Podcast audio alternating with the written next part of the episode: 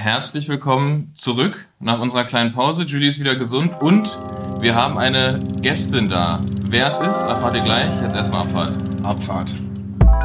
Bro, meine Whip ist ein Fahrrad. Bro, meine Whip ist ein Bike. 8000 Watt auf dem Tarmac. So, wer bist du denn? Ich bin Tanja. Na bitte, die Tanja ist da. Fantastisch. Tada. Vielleicht den Nachnamen noch sagen? Erat. Achso, schon könnte jede Tanja sein. Ja.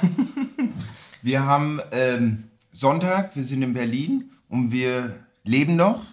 Wir hatten Wir haben, gestern, wir, wir haben gestern überlebt. wir haben gestern überlebt, 100 Jahre Standard.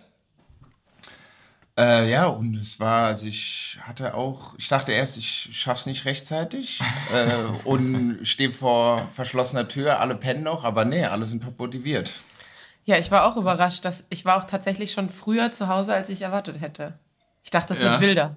Na, na, es, es war wild, aber ich glaube, wir haben uns alle, alle so ein bisschen, zu, weil wir Profis sind, einfach so ein bisschen zusammengerissen. Wir waren alle drei gestern auch in unserer, unserer zehnjährigen Party bei uns im Showroom und äh, Julie, du hast aufgelegt, äh, Tanja hat gefeiert Genau. und, und ich habe ein bisschen den Gastgeber gemacht zwischendurch. Ähm, wir hatten also alle, alle Hände voll zu tun, aber es war auf jeden Fall geil. Waren super viele Leute da. Wie viele, was, was schätzt ihr, wie viele Leute waren da? Na, ich würde schon so sagen, zwischen 7.000 und 8.000 Leute. nee, aber ich würde über den, ich würde sagen, als der Laden richtig voll wird, was, keine Ahnung, ich habe ich kann hab über 100, Menschen gar nicht Ich kann das auch überhaupt nicht. Ich 150, oder ich würde über den Abend, würde ich locker sagen, waren bestimmt 200 Leute, Ja, 250. So, die so rein und raus Ja. und wo es richtig voll war. Das war ja bis am Ende voll. ja, ja. Weil wir hatten ja auch morgens den Ride. Ähm, und da hat mich auch dann abends jemand gefragt, ja, wie viele Leute waren denn da? Ich so, ja, viele. Aber ich habe auch überhaupt gar kein Gefühl. Ich kann es auch überhaupt nicht einschätzen. So Menschenmengen, ich muss dann immer so, ich muss, gucke mir das dann immer an und fange dann so bis 10 an zu zählen und gucke dann, okay, wie viele von diesen 10 Menschen sind denn schon da? Ja. So, aber es war, kann, ich kann es auch nicht zuordnen. Es war auf jeden Fall sehr gut. Viele, viele auch extra angereist, aus München, Ja, aus Ingolstadt sind welche angereist. ne? Das war richtig gut, ey. Das war, das war schön. Da ging es um, was war, um 19 Uhr ging es los. Wir haben natürlich äh, organisatorisch davor schon noch ein bisschen was zu tun gehabt und es hat, es ist richtig absurd, weil es hat alles geklappt. So, wir, wir hatten so Ideen und es war aber alles, alles umsetzbar am Ende und ähm, das war Außer der Trommelwirbel, der war verzögert. Oh ja, war, was war mit dem Trommelwirbel los? Als wir das, genau, wir haben ja um 21 Uhr dieses, äh, unser spezielles 10 Jahre Jubiläums äh, Edition Triebwerk vorgestellt und da gab es keinen Trommelwirbel. Der, Also der Trommelwirbel, also ich hatte, also nee, DJ nee, hat nee, die nee, Hand nee, am nee, Sack. nee, nee, nee, nee, nee, nee, nee, also der Trommelwirbel muss ich, muss ich sagen, in der Situation, wie es lief, war perfekt. Weil erstens, erstens, der, erstens war, ja, ja, Julie, wir machen 19 Uhr Party, es geht so bis 10. Ich so, top, perfekt. Dann meinte Alex vor zwei Tagen so, ja, es wird schon so bis 12, 1 Uhr gehen. Ich so, yo, okay, gut, also muss ich noch mal ein paar Tracks dazu ballern. Ähm, und, ja, nee, und sonst mach dein Ding, dachte ich, perfekt, gut. Auf jeden Fall gab es diesen Trommelwirbel, als das äh, Special Bike äh, vorgestellt wurde, was auch äh, in so einer äh, Kunstbox, also für die Leute, die wissen, wie man Gemälde transportiert, die werden in so Holzverschlägen oder Holzboxen äh, äh, transportiert mit Branding von Standard, nice gemacht, tough, tough, tough. Und es war sehr warm, ich hatte eine lange Unterhose an, weil in Berlin ist es gefühlt minus 50 Grad und es gab eine Ansage und ich meinte dann irgendwann zu einem von den, ich weiß nicht wer es war, so hier, wie sieht's aus? Ja, ja, alles gut. Er macht mir ein Zeichen, wenn man die Musik wieder anmachen kann. Dann war ich so, zieh ich jetzt die Unterhose aus oder nicht? Also die lange Unterhose. Ach, jetzt ist ein guter Zeitpunkt. Zieh die aus, lauf entspannt zum DJ-Pult und da meint dann Alex, wir brauchen einen Trommelwirbel. Ich, ich habe überhaupt gar keinen Trommelwirbel, aber ich hatte einen geilen Tune, den ich mir extra für danach reingemacht habe. Und es äh, lief dann. Ja, wieder, wieder runtergekühlt, ohne lange Unterhose und dann Genau. konnte die, dann ging ja auch tatsächlich die Party richtig los, ne? Also ich wollte gerade sagen, das sagt schon alles über die Party. Wenn man die lange Unterhose ausziehen kann, dann wird's wild. das ist ein guter, guter Indikator tatsächlich. Ja, also nee, äh, das äh, ging auf jeden Fall. Die Drinks waren geil. Ähm, die Ja, das habe ich von mehreren gehört. Das waren so, das waren so vorgemischte, das ist aus Dänemark. Äh, Die heißen, heißen irgendwie Norlund oder sowas. Und das sind vorgemischte Drinks, die sind in kleinen Flaschen und deswegen ging das auch so schnell, weil sonst, wenn du, wenn du die alle selber mixt, dachten wir uns, das geht halt nicht. Wir hatten einen Barmann, Lukas, äh, vielen Dank dafür nochmal. Ähm. Und die sind halt vorgemischt, dann hast du ein kleines Fläschchen, kippst es in Glas, machst noch ein bisschen Zitrone, ein bisschen Eis und dann ist es halt einfach wie ein, wie ein Drink und die haben mega gut geschmeckt, ne? haben viele gesagt. Also die habe ich nicht probiert. Ich war nur auf äh, Espresso Martini. Ja, das ist, der ist Das aus war- der Flasche. Ach, das, ach, der war auch da Ja. draus. Okay, ja geil. Nee, also der war sehr lecker. der war sehr, ich habe nur den. Tanja, was hast du getrunken über den Abend? Äh, ich habe ich hab mit, ganz klassisch mit Sekt angefangen. Wie viele Gläser? Zwei. Sehr gut. Und dann ging es weiter mit Und dann Nur. Ja, ja, genau. zwei Flaschen ich arbeite, Sekt. Ich arbeite immer mit großen Flaschen. Ähm, aber es haben tatsächlich viele Leute aus der Flasche Sekt Ja, irgend, irgendwann, ich weiß nicht, ich glaube, das war auch irgendwie ein Deal. Wir hatten echt viel Sekt. Ja. Und irgendwann kam Peter, unser Mechaniker, auch zu mir mit so einer Flasche. Ich so, ja, geil, direkt aus der Flasche. So, das ist meine dritte! Ja, ich habe mir irgendwann hab, ich bin ich auch, hab ich gesprochen noch eine Flasche, zack. Ja, das, war, das war schon der guter, guter Style auf jeden Fall. Meine Maxe ist dann irgendwann zu mir gekommen, so, wir brauchen mehr Sekt, die Münchner wollen Sekt. Sehr- was nicht nur ein Münchner? Die Schickeria. Das war, das war, eine, war eine ganze, ganze Gruppe. Übrigens. Ach ja, stimmt, die war ja auch ja. Ja, die stimmt, sind auch ja. mitgefahren morgens. Das war Ich geil, erinnere dass mich. die da waren. ich Ja. erinnere mich. Und nach den zwei äh, Gläsern Flaschen Sekt war dann? Äh, da habe ich einen Gin Tonic getrunken mit, mit Olli zusammen. Und äh, dann habe ich noch auf jeden Fall einen Augustiner Helles getrunken. Ja. Und dann hast du mir zur Feier des Tages den, den Bierdurstmann gezeigt. Kennst du den? Das Alle, alle Leute, die den Bierdurstmann nicht können, kennen, er gibt einfach Bierdurstmann bei YouTube ein. Größte Legende Baden-Württembergs. Das sind die besten fünf Minuten meines Lebens gewesen bisher. Dieses Video. Es, äh, das klingt jetzt ironisch, aber er hat schon, er hat die Trinkerweisheiten Ja. in fünf Minuten verpackt, Ja, würde er, ich hat, sagen. er, hat einen, er hat einen Punkt auf jeden Fall. also die, die Quintessenz mäßig, aber regelmäßig. Okay, okay. ja. Du hast gerade Olli gesagt, weil das ist ja interessant, weil Olli ist Mechaniker bei uns, der war aber auch mal Mechaniker bei dir. Was, Genau, was, ist, also- was ist deine Story zu Olli? Nicht speziell bei mir im Radzimmer, sondern bei Canyon SRAM äh, war es unser Mechaniker. Und er arbeitet auch noch für Canyon SRAM, glaube ich. Ja, macht einige so Tage. Ein paar, paar Rennen macht damit. Genau. Und ja, guter Mann einfach. Also kann man, kann man nicht viel sagen. Fachlich gut, äh, umgänglich. Und äh, hat, das haben wir gestern festgestellt, das beste Radgedächtnis. Ich war nämlich bei der DM im Sommer 2019, wo ich auch bei, bei dir, Bene, zu Besuch war. Ja. Da bin ich ja immer von dir zum Velodrom gefahren, wo man sich ja über den Alexanderplatz durch halb Berlin quälen muss. Und auf Immer- einmal... immer Messern vorbei. Genau, und auf einmal hupt mich so ein schwarzes Auto an und dann sitzt Olli drin und er meinte, er sta- stand an der Ampel und auf einmal fuhr ein äh, Teambike vorbei und er dachte sich so, in Berlin fährt keiner am Canyon. Und es war halt auch aktuelle Lackierung und dann hat er mich gejagt, um dann zu sehen, ja, ja, um dann zu sehen, dass ich das bin und dann hat er sich gedacht, gut, dann kann er jetzt auch weiter. Okay, muss er, muss er dich nicht vom Rad holen. Nee, Geil. Kurz fast angefahren. genau. Aber du hattest Olli auch mal, hattest du den nicht mal im Auto, als du Zeitfahren gemacht hast? Oh ja, das war, das war ein guter Tag. Ähm, da hatte ich Papa Lauke oder Eddie ist er genannt, also der, der Vater von Ronny Lauke, der Chef von Canyon SRAM, äh, hilft auch immer mal wieder aus bei Rennen und äh, auch auf jeden Fall ein sehr angenehmer Zeitgenosse. Und der ist bei mir, saß bei mir im Auto, aber er ist jetzt nicht der, der Redner vor dem Herrn. Und beim Zeitfahren ist ja schon ganz gut, wenn man jemanden hat, der einen konstant irgendwie anfeuert. Und dann hat sich Olli bei mir ins Auto gesetzt und hat mit mir was über die Kopfhörer gesprochen. Und es war wirklich grandios. Hat einfach auf diesem breiten Berlinerisch an der, Tanja, das ist dein Tag. Ich, ich gucke hier auf den Tacho, ich hab 55 drauf.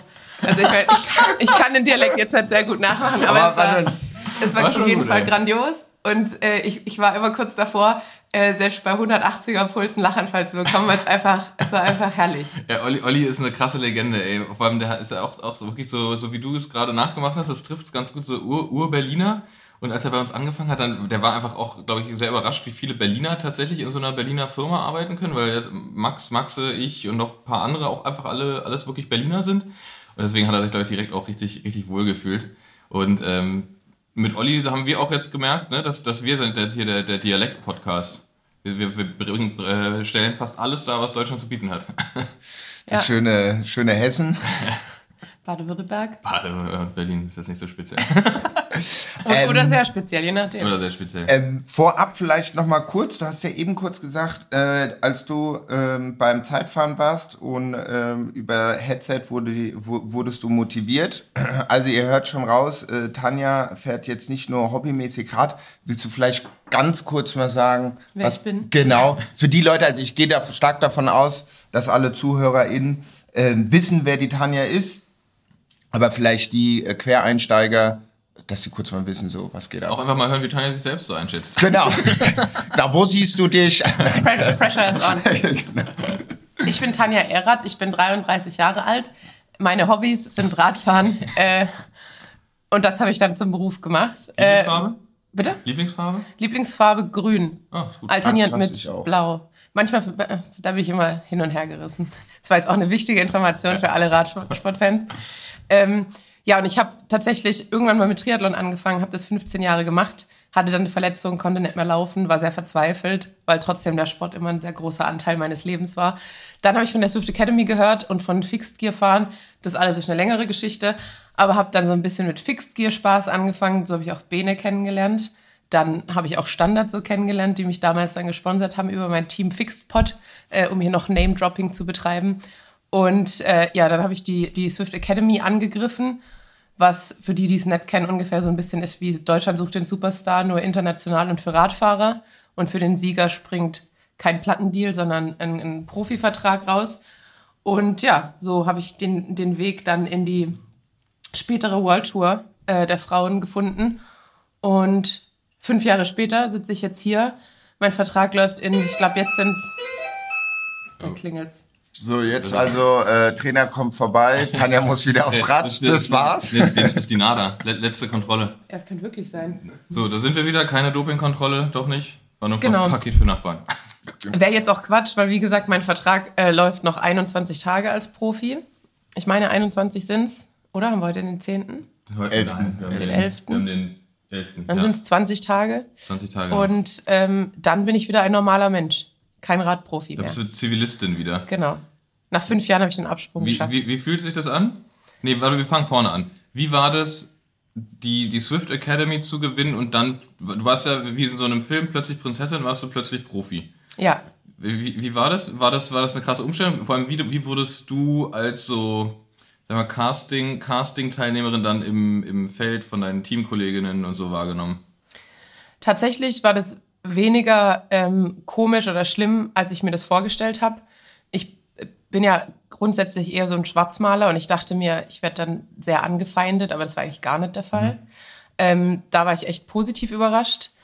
Ähm, aber klar, für mich war es eine riesige Umstellung von, davor habe ich Medizin studiert, äh, irgendwie Vollzeitstudent und im letzten Jahr arbeitet man ja dann auch Vollzeit im PJ, äh, dann auf einmal zu, gut, dein Alltag besteht jetzt aus Fahrradfahren und Rennen fahren und du ziehst nach Girona. Also es war schon einfach viel, was da innerhalb von kurzer Zeit passiert ist, aber natürlich auch sehr viel Positives und Sport war ja trotzdem, wie gesagt, immer ein großer Teil meines Lebens und man hat natürlich immer mit dem Gedanken geliebäugelt, vielleicht irgendwann mal Profi zu sein.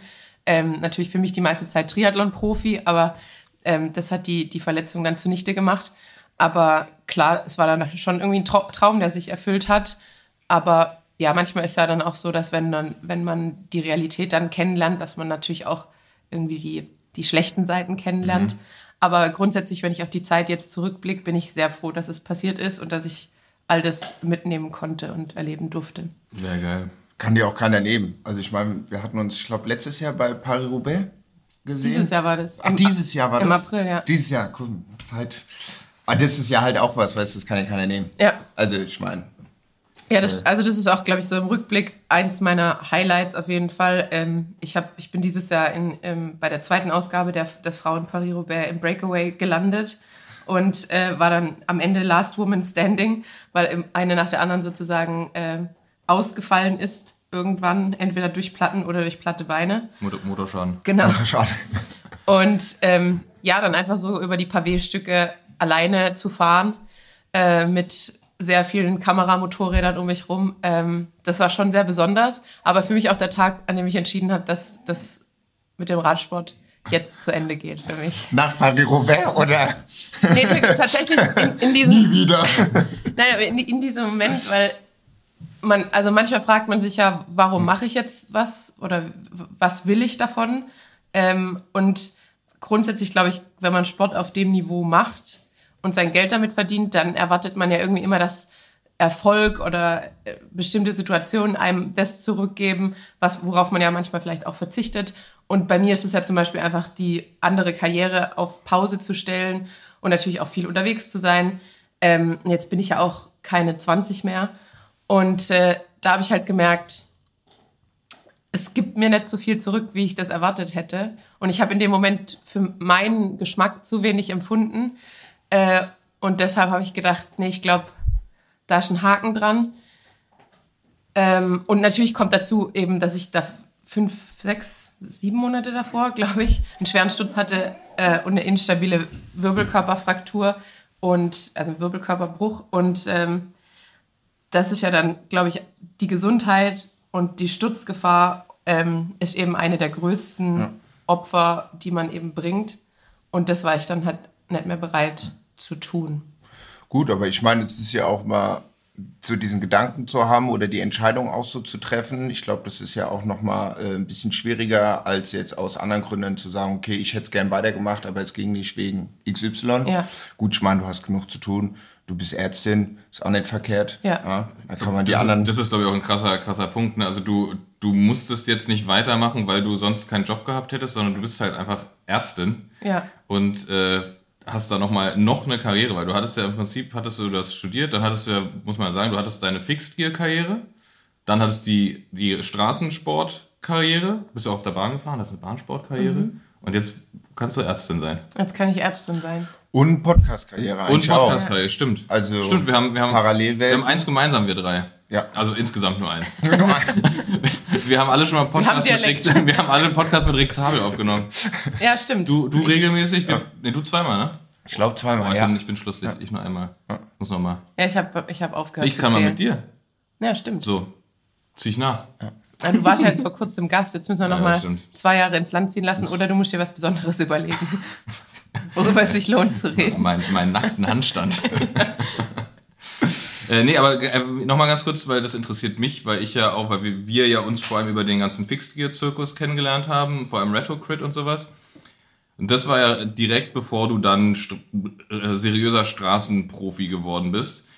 Wussten die, was du gemacht hast? Also kannten die das? Waren deine Teamkolleginnen da so in Radsport interessiert, dass die wussten, dass es das gibt? Wussten die, was du davor gemacht hast? Dass du halt mit, mit Bahnrad auf der Straße Rennen gefahren bist, wie so ein, wie so ein Teufel? Und äh, Ja, ich glaube, Retrocrit hat damals schon den meisten was gesagt, weil ja auch Rachele Barbieri und äh, damals Danny, Danny King, Ja, jetzt Danny Danny, Rowe, äh, genau, die auch mitgefahren sind. Und daher war das, glaube ich, dann schon ein paar ähm, Fahrerinnen Begriff. Und die fanden das halt immer ziemlich wahnsinnig. Und dann habe ich ihnen halt gesagt, dass ehrlich gesagt, was in einem normalen Straßenpeloton passiert, deutlich gefährlicher ist als alles, was in einem Retrocrit passiert. Ähm, deshalb konnte ich ihnen die Angst nehmen, aber dann aber hat der, er leider... der, der Gedanke ist halt aber schon absurd. Ja, ja, der Gedanke ist wahrscheinlich äh, irritierend für die meisten, so ohne Bremsen im Kreis zu fahren. Aber es macht das äh, Rennenfahren auch respektvoller. Zumindest kann ich das im, im Ja. weiblichen Feld sagen. Im männlichen Feld bin ich mir da nicht so sicher. Nee, ich glaube, das hat sich ein bisschen gewandelt. Ich glaube, es Ja. war lange respektvoll und dann war, war, ähm, war der Testospiegel ein bisschen Ich, zu woll- hoch. ich wollte gerade sagen, Testosteron ist da einfach schon. Äh, Einfach ein schlechter. Begleiter. Ja. Ja, geil. Von dir gibt es ja auch dieses, dieses eine geile Video, wo du, ich, ich glaube, es war in Mailand, wo du an der, am, am Bordstein hängen bleibst. The Move. The, the Move. Ja, Das war krass. Da was, war, das? was, was, was ging da ab? Äh, das war, in, also ich bin an sich nur ein Jahr wirklich Retro gefahren. Also ich habe 2016 mein allererstes Fixed-Gear-Rennen gemacht bei den, beim Finale der NL Crit Series. Und es war so zwei Wochen, nachdem ich das erste Mal auf einem äh, Fixed-Gear-Bike saß. Und äh, dann habe ich gedacht, okay, ich will diese Retro Series fahren. Und ähm, dann bin ich 2017 alle Rennen gefahren von ähm, New York, Barcelona, London und Mailand. Und Mailand war eben dann das Finale.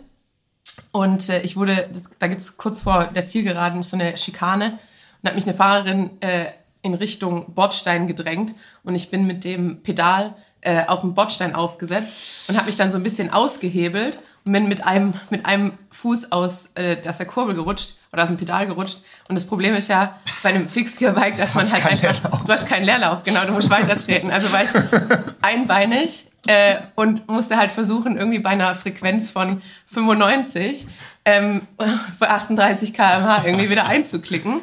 Was halt auch funktioniert hat und äh, ich konnte wieder in die, in die Spitzengruppe fahren, aber einfach, dass ich äh, sowohl das vermieden habe zu stürzen in der Situation und wieder ins Pedal gekommen bin, da war ich sehr stolz und habe dann, glaube ich, als ich vom, vom Rad gestiegen bin, äh, gesagt, das war mein, mein Lieblingsmoment bisher im Radsport. Weil- und dann ich, ist. und dann habe ich erstmal ein Wort K.O. geäxt.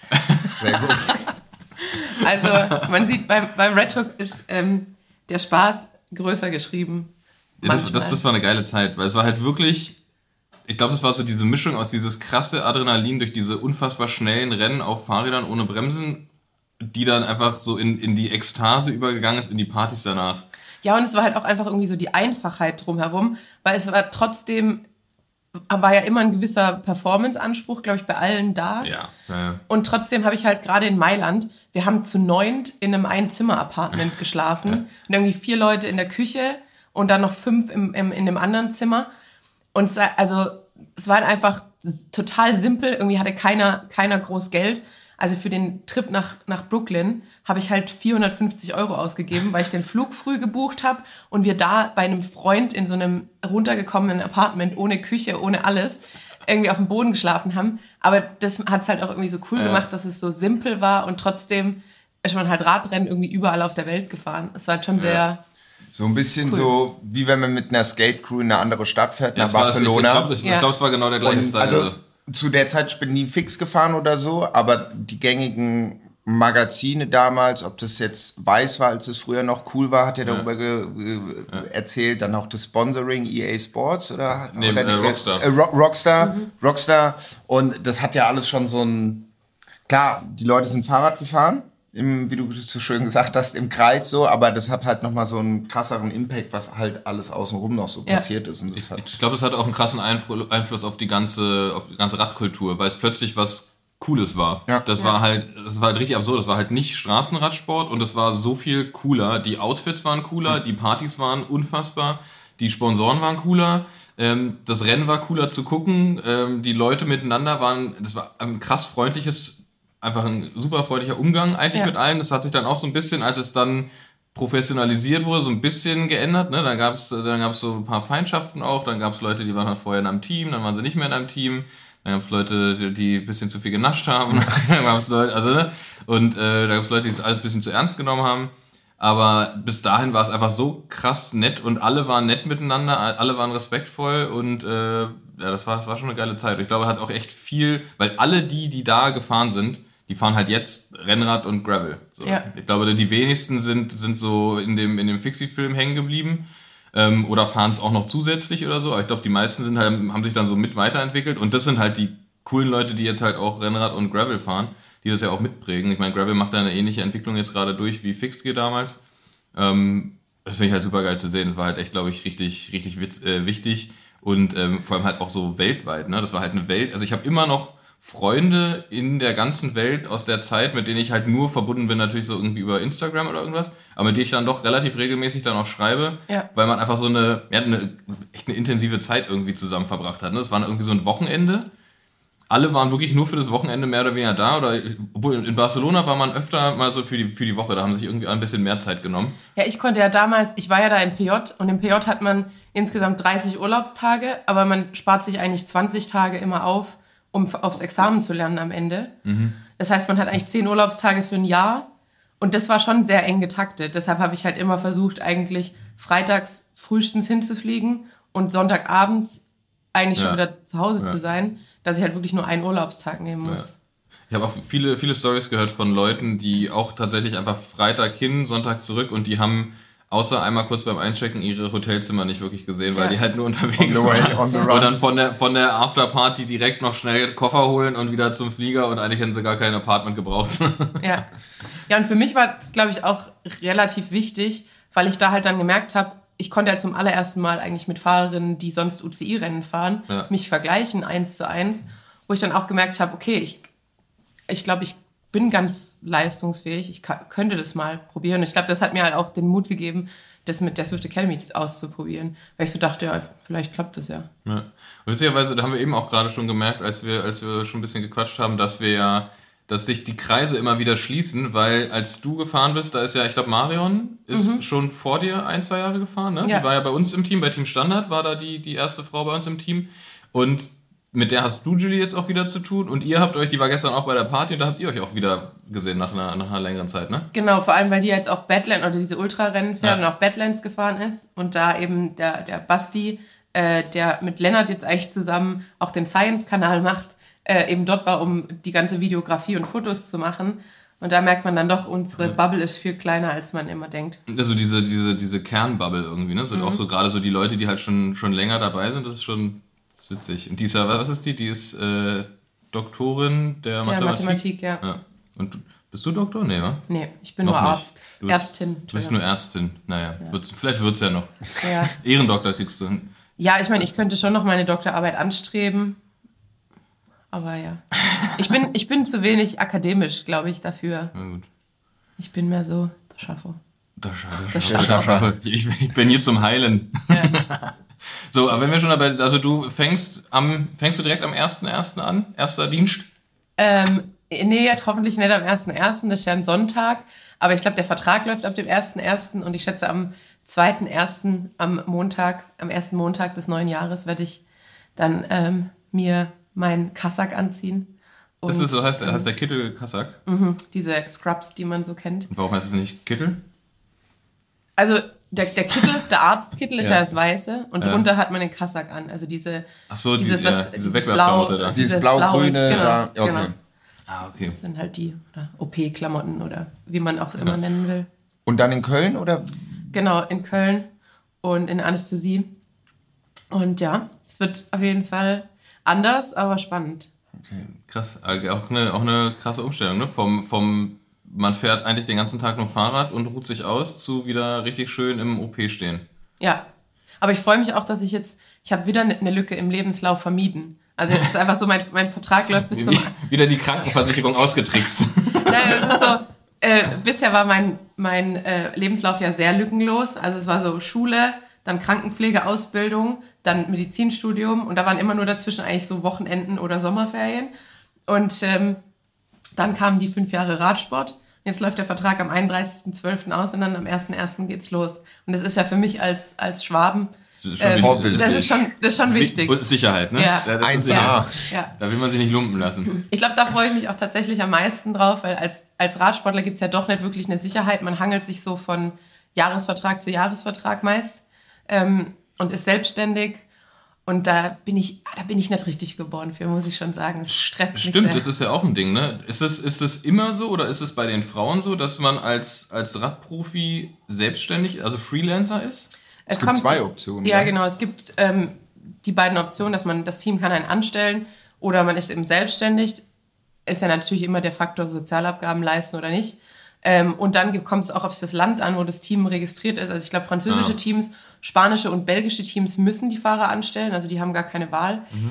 Ähm, ja, also es ist ein bisschen, es kommt von, von Team zu Team, äh, von Fahrer zu Fahrer ein bisschen drauf an. Und dann gibt es Teams, wo man sich auch entscheiden kann, ob man angestellt sein möchte oder selbstständig.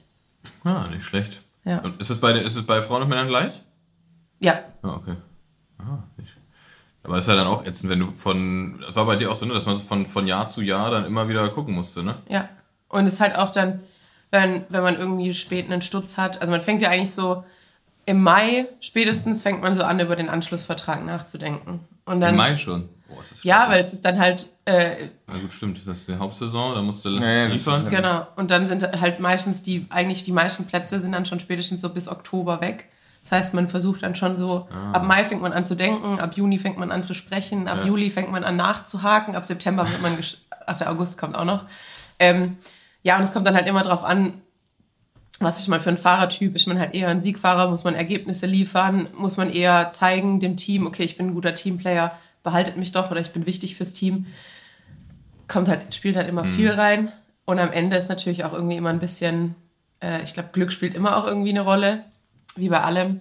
Ähm, ja, Und würdest du sagen, also du hast ja deine Ausbildung hast du schon abgeschlossen, dann auch noch mal äh, als Ärztin, als Beruf auch noch mal.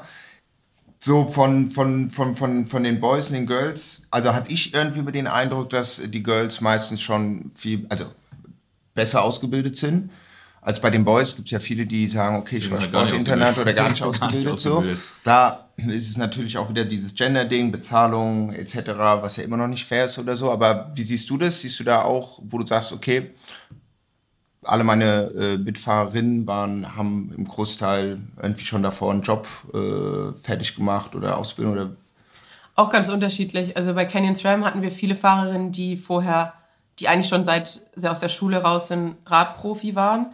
Ähm, jetzt bei Tipco oder bei IEF waren ganz viele dabei, die, die eine Vorausbildung hatten. Also eine war Mathelehrerin, äh, eine war ähm, Master of Music und professionell ausgebildete Pianistin. Ähm, also ganz unterschiedlich. Und ähm, da würde ich auch nicht sagen, also natürlich ist der Anteil, glaube ich, höher als bei den, bei den Männern von Fahrern, die ausgebildet sind. Natürlich einfach, weil, glaube ich, dieser, dieser Karriereweg äh, Radsport gar nicht so klar vor, vor, ähm, vor ja, sich, sich öffnet, dass man halt irgendwie weiß, okay, wenn ich in der Jugend ganz gut bin oder bei den Junioren, dann geht es in die U23. Die gibt es ja jetzt, die, die wächst ja langsam. Oder? Und es gibt ja jetzt dann auch U23-Rennen äh, bei der EM, WM. Aber das entwickelt sich ja erst langsam. Und dementsprechend haben natürlich jetzt auch Fahrerinnen, jüngere Fahrerinnen wirklich so diesen Weg, okay, ich habe ähm, auch Entwicklungsteams, wie jetzt zum Beispiel Canyon SRAM Generation, wo ich dann halt erst in das Generation-Team und von da aus den Sprung in die World Tour, was ja bei den Männern schon durchaus, durchaus gibt und sich etabliert hat. Aber das entwickelt sich halt gerade alles. Und ich glaube, da kommen jetzt deutlich mehr Fahrerinnen nach, die eben wissen, okay, wenn ich eine gute Fahrerin bin, kann ich damit auch gut Geld verdienen. Und dann muss ich, kann ich jetzt auch erstmal meine Ausbildung hinten anstellen. Ich glaube, bisher war es eher so, dass man wusste, okay, ich muss es entweder parallel machen oder ich mache es vorab und schaue dann, ob ich den Sprung in die World Tour noch schaffe. Ähm, das sind, glaube ich, so, das ist, glaube ich, so der größte Unterschied. Okay. Also hast du auch, würdest du sagen, jetzt auch über die fünf Jahre, hast du da auch schon so ein bisschen so wandelmäßig mitbekommen?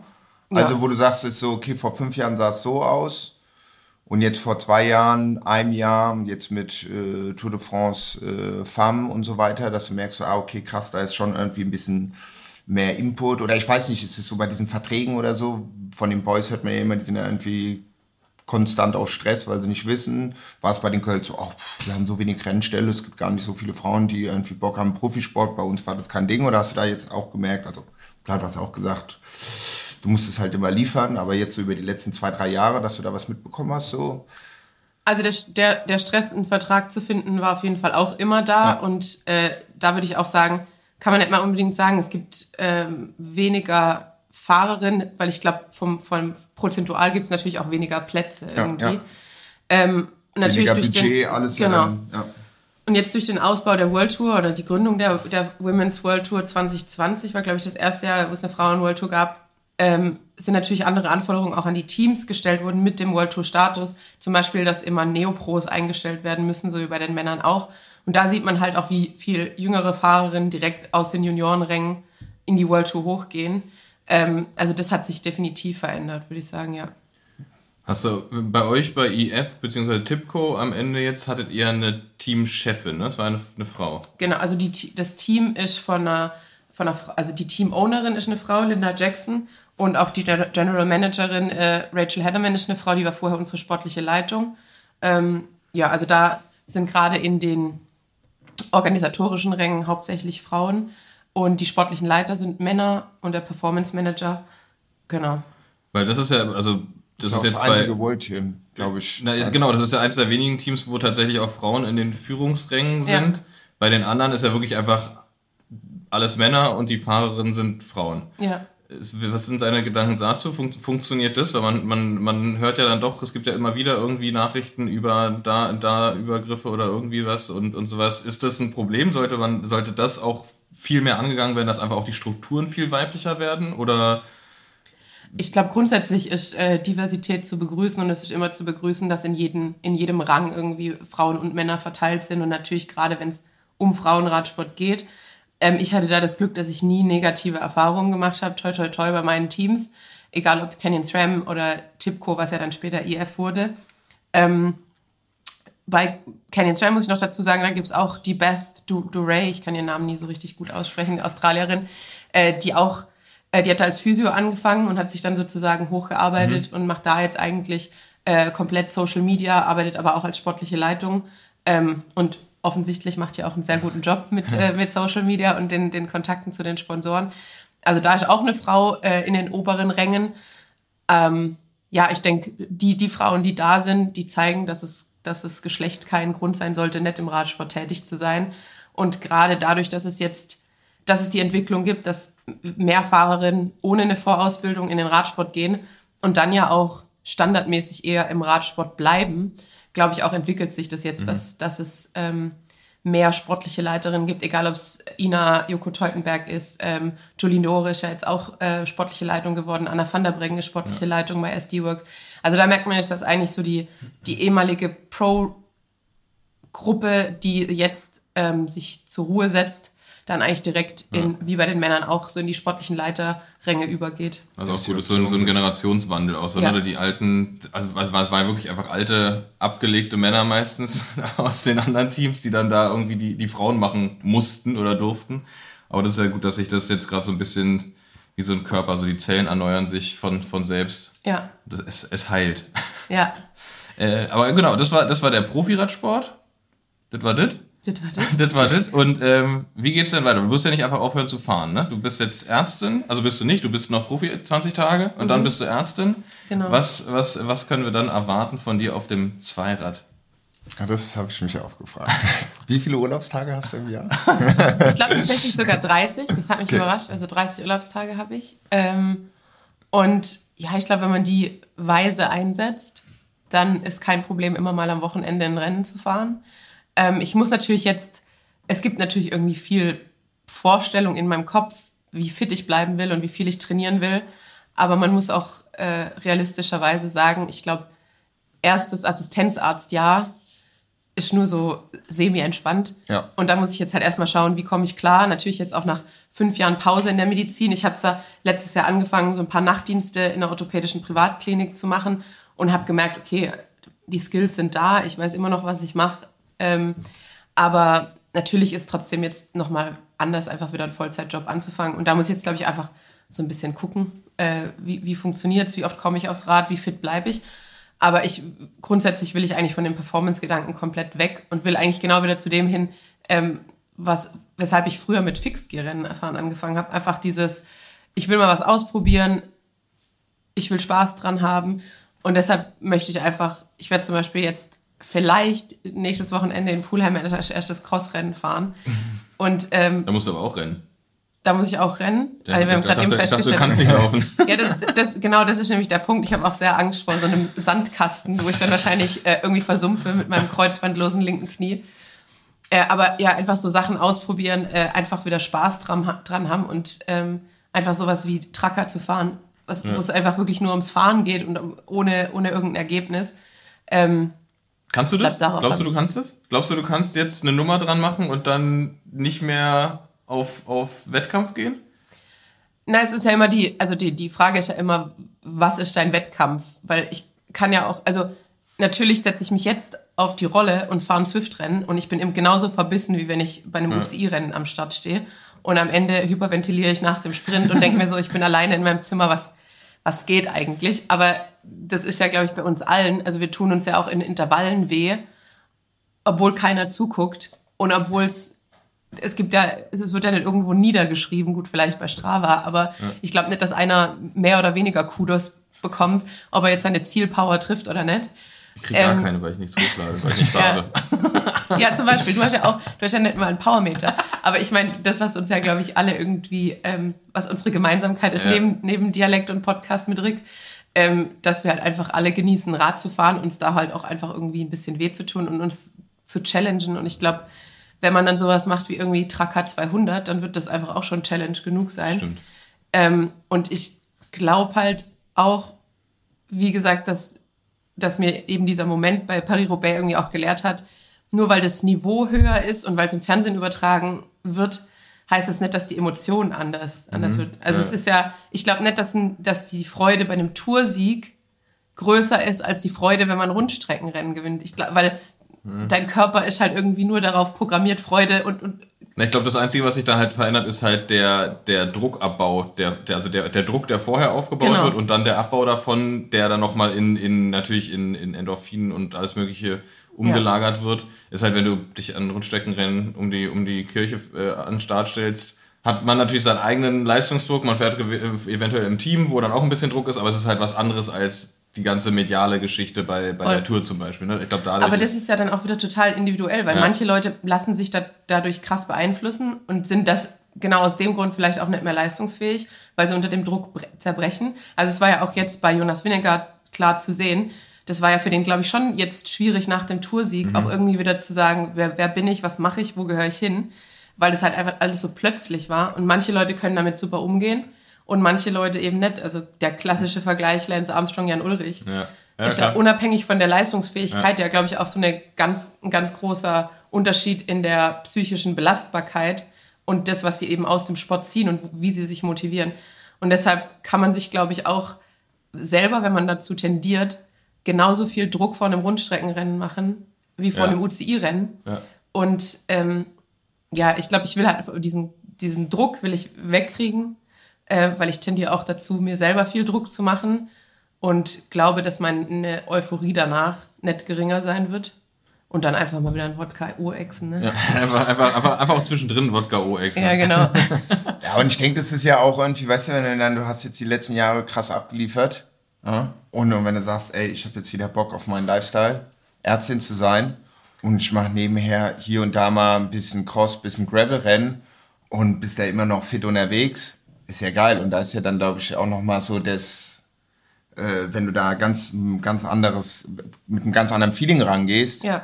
Ist ja dann, äh, könnte ich mir vorstellen, auch noch so die Freude oder so noch umso höher, als wenn du sagst, okay, gut, ich habe jetzt da irgendwie fünf Jahre am Stück trainiert, ich muss da jetzt irgendwie Top 2, Top 3 oder eigentlich am besten Top 1 fahren und ich sag, ach so geil, jo, zack, mit dem Auto fahre ich jetzt hin, gestern noch Nachtschicht gehabt und mache mir eine gute Zeit Ja. und es hat richtig Bock und weiß auch noch, oder könnte ich mir vorstellen, jetzt man auch noch mal in einem ganz anderen Feeling, klar, die Anspannung wird da sein, Ja. ich glaube, sowas verliert man nicht. Aber dann auch nochmal so ein anderer Blickwinkel darüber, wo man dann sieht, ach krass, in der Situation war ich auch vor ein paar Jahren oder weißt du, dann die verschiedenen Generationen, aber Ja. trotzdem ist man in diesem Rennen geschehen und man trifft Ich glaube wieder auch, so ich glaub die, auch, dass man, dass man so die, die Sachen dann einfach deutlich gelassener sieht. Ne? Wenn du dann irgendwie, keine Ahnung, man stellt sich mal wieder an, an, an die Rundstrecke und fährt ein Rennen, so dann ist man halt nicht mehr so verbissen und kann, man kann es tatsächlich dann mit Spaß machen, so weil es geht tatsächlich nicht darum, ob man gewinnt, sondern man will, natürlich will man mitfahren, also im besten Fall nicht abgehängt werden, so, das wäre Ja. das wäre nervig. Ja. Aber auch da könnte man, weil du hast ja nichts mehr zu beweisen. So. Das ist, das ist ja die, die, die gute Situation. Du, du hast einfach gar nichts mehr zu beweisen und deswegen kannst du ja, selbst wenn du nach drei Runden tauchen gehst, ist auch egal. So, Genau. äh, so, ja, weil du bist jetzt Ärztin. Ja, und also darauf freue ich mich auf jeden Fall einfach, weil manchmal, ich, ich denke mir auch so, ja, ich hätte ja äh, manchmal ein Rundstreckenrennen fahren können, aber weil ich eben da- dazu tendiere, mir selber so viel Druck zu machen, hatte ich so, so viel Angst davor, überhaupt ein Rennen zu fahren, Ja. dass ich es dann lieber gelassen habe, weil ich dachte so, bringt mir ja nichts. Obwohl ich es eigentlich total genossen habe, einfach mal mit dem Rad zu einem Rennen zu fahren, das Rennen zu fahren und dann wieder zu- heimzufahren, ja, sind ja manch, manchmal die besten Wochenenden. Ja. Nämlich eben diese Red Hook Einfachheit irgendwie. Ja, ja. Ähm, aber ja, dann, hat, dann habe ich mir selber so viel Druck gemacht, dass ich es dann auch nicht mehr genießen konnte. Und dann habe ich einfach gedacht, ich lasse es lieber. Und ich freue mich einfach wieder drauf, genau so Sachen wieder machen zu können. Und ich glaube, was halt, was ich jetzt in der Zeit eigentlich am meisten genossen habe, dass einfach man Nachrichten bekommt von Leuten oder dass wie bei der Veranstaltung gestern einen Leute ansprechen und sagen, hey Tanja, ich habe äh, von, dem, von, von deinem Podcast gehört, ich habe mir wieder ein Rennrad gekauft, ich habe wieder angefangen, sondern einfach äh, Leute irgendwie inspiriert oder motiviert aufs Rad zu steigen. Und ich glaube, das ist ja das, was, was, jetzt, was jetzt auch bleibt, wo man vielleicht einfach auch weitermachen kann Ja. und wo man jetzt auch irgendwie noch ein bisschen mehr relatable ist, weil man dann wieder einen Job hat Ja, und Zivilist. versucht, genau, und versucht es zu kombinieren ähm, und dann Leuten sagen kann, so ja, lass einfach einen Feierabend-Ride machen und danach ein Bier trinken. ja, voll gut.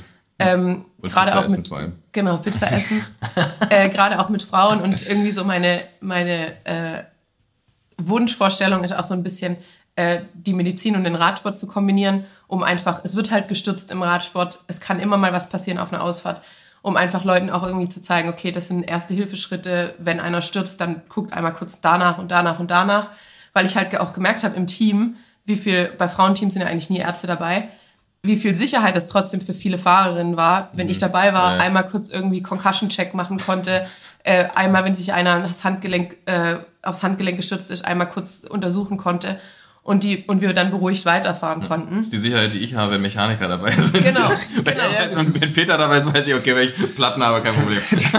Genau, und das ist halt das. irgendwie so, es gibt super viele, äh, super viele Videos, ja, wie, wie wechselt man schnell einen Platten, wie macht man Ja. die Kette neu drauf. Aber dann nicht mehr so, ja, jeder ledert sich irgendwie mal ab und hat eine Wunde, aber es gibt eigentlich keine Infos, wie macht man eigentlich, Ja. wie macht man eigentlich gute Schürf. Schürfwundenversorgung. Also ich biete immer draufpinkeln an. genau, das wäre auch mein allererster Tipp. Ähm, und Also ungefragt. so, halt mal still jetzt. Und das finde ich eigentlich ganz cool, wenn ich halt auch das so ein bisschen kombinieren kann. Ja. Ähm, einfach Leuten zu sagen, okay, wenn einer vom Rad fällt, ähm, so, so kann man erstmal reanimieren, bis der, Ja. bis der RTW da ist. Weil natürlich ist sowas immer nur, äh, und da bin ich jetzt wieder bei meinem Worst-Case-Szenario, was ich mir immer ausmal. Natürlich ist sowas Worst-Case, aber sowas kann halt immer passieren. Das ist ja egal, ob auf dem Rad oder im Alltag. Aber dann zu wissen, was man macht, finde ich, finde ich super wichtig, Und ich glaube, es unterschätzen manche. Und ich rede da auch mit meinen Eltern immer drüber, weil ich auch sage, Leute, ihr seid jetzt wieder in einem Alter, da kann es halt einfach mal passieren, dass einer ähm, aufhört zu atmen. Und dann solltet ihr wissen, was ihr zu tun habt, weil ihr seid dann halt Atmen. Ersthelfer. Genau. Atmen. Und ähm, ja, das finde ich eigentlich ganz cool und das ist eigentlich auch so mein, meine Traumvorstellung, dass ich meine beiden Leidenschaften, die ich habe, die Medizin und den Radsport, da so ein bisschen vereinen kann. Und wenn es halt auch nur ist, zu sagen, okay, die Verbände sind halt wirklich gut und eure Haut sieht danach wieder normal aus äh, und die, die Narbenbildung hält sich in Grenzen. Meine, meine Diagnosefähigkeiten beschränken sich exakt auf ein Szenario, nämlich ich kann sofort sehen, wenn sich jemand das Schlüsselbein gebrochen hat. Weil es mir einfach schon so oft gebrochen hat, dass ich einfach sofort an der Haltung sehe oder einmal frage, mach mal beide Arme hoch. Mama, geht da was? ja, du warst ja auch am, am ähm, oder was heißt auch, ich war nicht dabei, aber Samstagmorgen war ja die, die, die Ausfahrt von Standard. Ja. Und äh, da hat Schmacks zerlegt, habe ich Ja. gehört, gell? Ja. Ihr seid einfach weitergefahren oder war, war da, was war, was war, war okay, weil der abends sah ja hat, recht hat, fit hat, aus. hat noch gezuckt. Ja, noch gezuckt. Er hat noch gezuckt. Nee, er stand, er stand auch äh, sehr schnell wieder. Ich war ihm auch sehr dankbar, weil wir sind nebeneinander gefahren, dass er nicht auf mich gestürzt ist. Ich hatte nämlich meine gute, gute warme Rafferjacke an und hatte in dem Moment, als ich den Sturz gesehen habe, schon so richtig Angst bekommen. Meine Jacke! ähm, äh, ganz, ganz klassisch. Und äh, nee, also er hat, ich habe erstmal geguckt, ob, er Helm, ob der Helm in Ordnung ist, der ist aber leider gebrochen. Äh, deshalb habe ich dann auch so kurz einmal äh, die, die klassischen Fragen gestellt, äh, ob er sich an alles erinnert. Äh, Was für ein Fahrrad fährst du? Genau. Canyon, wie immer. äh, eins von Rose, ich weiß es nicht. Zum Glück hat er das nicht gesagt, sonst, sonst hätten wir auf jeden Fall einen Krankenwagen gerufen. Wir haben ein Problem. Dass er sich schön selber feuern kann. Und als ich ihn dann abends mit dem, mit dem Glas Sekt in der Hand gesehen habe, habe ich nochmal gesagt, du weißt, Kopfverletzung und Alkohol nicht so gut. Aber äh, er durfte dann trotzdem weiter Das trinken. ist einfach, das ist einfach die, den, den Sturz von innen weg desinfiziert. Genau. Und die Rede hat, das mit der Rede hat ja auch ganz gut geklappt. Ja, also stimmt, das ist ja der Das, Test. ob das, war, genau. Das war der, Re der klassische Redetest. Also von daher, Leute, tragt immer einen Helm. Nicht nur, wenn ihr äh, Rennrad, Gravel, BMX, Downhill etc. fahrt, sondern zieht Auch auch, einen Helm auf. Ja, aber das oder auch allein, wenn ihr zum Bäcker fahrt. Ja. ja also okay. ich, da bin ich ein großer Verfechter von. Also äh, wir sind jetzt, äh, ich gehe stark davon aus, in einem Alter, wo es nicht mehr peinlich ist. Ne? Ich sag Das stimmt, mal das hat sich auch 13, geändert. Das hat 14. sich geändert. Und ich habe auch irgendwie das Gefühl, es ist irgendwie wie im Ski oder Snowboard, auch wenn ich jahrelang nicht mehr gefahren bin. Früher ist ja ist man ja gefahren ohne Ja. nur mit einer Mütze. Ja. Und ich glaube, heutzutage kommst du gar nicht mehr auf richtig- die Piste. richtig krass auf, genau, wenn du keinen Helm kriegst. keinen Helm Ja. kriegst. Und das muss Schumi. jetzt, genau, seit Schumi, aber da hat es ja auch nicht geholfen. Da hat er keinen. ähm, nee, der hatte einen an. Hat er einen? Der hatte einen Ach so. an. Ja, aber es hat nicht geholfen. Aber wir sind ja nicht Michael Schumacher und auf der Piste, von daher zieht einfach einen fucking Helm an Ja. und dann Ja. ist gut. Weil Es gibt, es, gibt auch, es gibt auch richtig, einfach richtig, entweder seid ihr, seid ihr cool und wollt zeigen, dass ihr Roadbiker seid und tragt euren Performance-Helm aus, es gibt auch richtig gute, gute so Casual-Helme mittlerweile. Das, Ja. Da, da gibt es echt keinen Grund mehr, den nicht zu tragen. Außer, ihr habt, außer ihr habt einen, einen krassen Irokesen und das passt nicht. Dann müsst ihr den so durchfummeln durch den Das Helm. geht oben. auch noch, das Stimmt. geht auch noch. Das ist nur kein Iro-Helm, da sind Ja. keine Löcher drin. Ja, einfach nicht in Iro stellen, wenn ihr Radfahren wollt Das am stimmt. Abend. Ganz, Dafür geht der Fukuhila. ja. Das stimmt, der geht immer. Ich habe noch, eine- ich hab noch eine Frage, weil ich hatte einen Moment in meiner äh, bescheidenen Radkarriere, ähm, das war, warst du da dabei, als wir in Oberhausen waren und da Radrennen gefahren sind, 2019, bei diesem Wochenende, wo auch, Hast du dir das Schlüsselbein gebrochen? genau, als ich mir das Schlüsselbein gebrochen Nee, da habe. war ich nicht da. Ja, siehst du, konntest mir nicht helfen, da musste Nee. mir irgendein so ein anderer Arzt helfen. Ja. Aber auf jeden Fall hatte ich da, das war im... Du warst doch auch bei Tenner, oder? Warst du bei nee, Tenner? Nee, Nee? nee, Tinder. Erfolgreich, ja. Aber auf jeden Fall ähm, hatte ich da, die, es war halt, ich war gut drauf. Es war mitten in der Saison, es war der, ich glaube, 10. Juni oder so. Und ich habe mir im Rennen das Schlüsselbein gebrochen und ich hatte einfach, ich wusste, welche ganzen Rennen noch anstehen und so weiter und so fort. Und mein erster Gedanke, als ich da auf dem Boden saß und merkte, okay, ja, es ist durch, war Erleichterung. So, ich war richtig, ich dachte so, oh geil, jetzt nicht mehr Rennen fahren, Wochenenden zu Hause, richtig schön Sommer machen und so. Und das, das war, das war der Moment, wo ich für mich realisiert habe, okay, vielleicht ist es das jetzt nicht mehr. Wenn es jetzt nicht mehr so ist, dass ich sage, oh, ich will jetzt am Wochenende mindestens zwei Rennen fahren und so weiter, sondern denke, ah, okay, cool, dass ich jetzt erstmal keine Rennen fahren kann. Das ist vielleicht ein Zeichen dafür, dass ich, dass ich es einfach lassen sollte. Hattest du so einen Zeitpunkt, hatte, wahrscheinlich bei Paris-Roubaix noch nicht, weil da hast du ja erstmal gemerkt, dass es vielleicht nicht mehr ganz so das ist, aber hattest du einen Zeitpunkt, wo du quasi für dich, auch wenn es noch nicht offiziell war, entschlossen hattest, that's it, und dann so ein Erleichterungsgefühl? Hattest du einen Zeitpunkt? Oder war es ein anderes Gefühl? War es Trauer? War es, oder was, was, was war es? Gab es so einen Moment? Ja, Also was, was das mit dem Sturz angeht, das kann ich nicht nachvollziehen, weil zum Beispiel da in dem Sturz, äh, als ich mir die Wirbelsäule gebrochen habe, war meine erste Aussage, nachdem ich gesagt habe, please don't move me, habe ich gesagt, oh shit, tomorrow is the time trial and I'm gonna miss it. Das war meine größte Sorge. Und dann hat noch der, der Paramedic zu mir gesagt, so ja, wenn wir dich richtig tapen, Wow. dann, kann, dann, kann, dann kannst du vielleicht doch mitfahren, habe ich gesagt. Ich muss die erste Etappe zu Ende fahren, sonst schaffe ich beim Zeitfahren nicht mitmachen. Und das, da war ich richtig traurig. Also den Moment hatte ich beim Sturz nicht. Aber dieses Erleichterungsgefühl hatte ich, glaube ich, dann, als ich es äh, als ich's announced habe, sozusagen, Ja. also mein Retirement, dass ich dann so dachte, okay, jetzt ist raus, jetzt ist einfach so, jetzt ist in der Welt, jetzt kann und will ich es nicht mehr zurücknehmen. Und das hat, das hat mich richtig krass erleichtert. Wann war das? Äh, wann habe ich das? Ende September, Anfang Oktober? Ich glaube Und wie war das, wie war das Feedback? Nur positiv. Wie, jetzt schon? Nee, jetzt schon, er Nee, oder? halber Oh Weg jetzt Mann. schon? Also ich glaube so mit, mit Kann man Sportwetten noch zurückziehen für nächstes Ja, Jahr? Aber wir hatten doch jetzt alle Rennen getürkt. Ich habe ich hab ganz viele Vertragsangebote bekommen darauf. Nee, ähm, ich, also mit den meisten Leuten, die jetzt in mein engeres Umfeld sind, die hatte ich ja schon vorgewarnt. Und da war es dann eher so, dass gerade die Mädels, mit denen ich jetzt auch häufiger trainiert habe, egal ob Christa Riffel oder Lind Teutenberg und Mieke Kröger, dass die dann halt schon gesagt haben, ach schade, wir werden dich vermissen. Äh, auch Laura Süßemilch und so. Das fand ich eigentlich sehr nett, dass ich halt einfach gemerkt habe, ich glaube, die fanden mich ganz gut und die haben es auch ganz gern gehabt, mich beim Rennen dabei zu haben. Ähm, ansonsten war die, das Feedback einfach grundsätzlich positiv, dass die Leute ähm, gesagt haben, ja, war cool, war cool, deine Karriere bisher zu verfolgen und viel Glück für die Zukunft.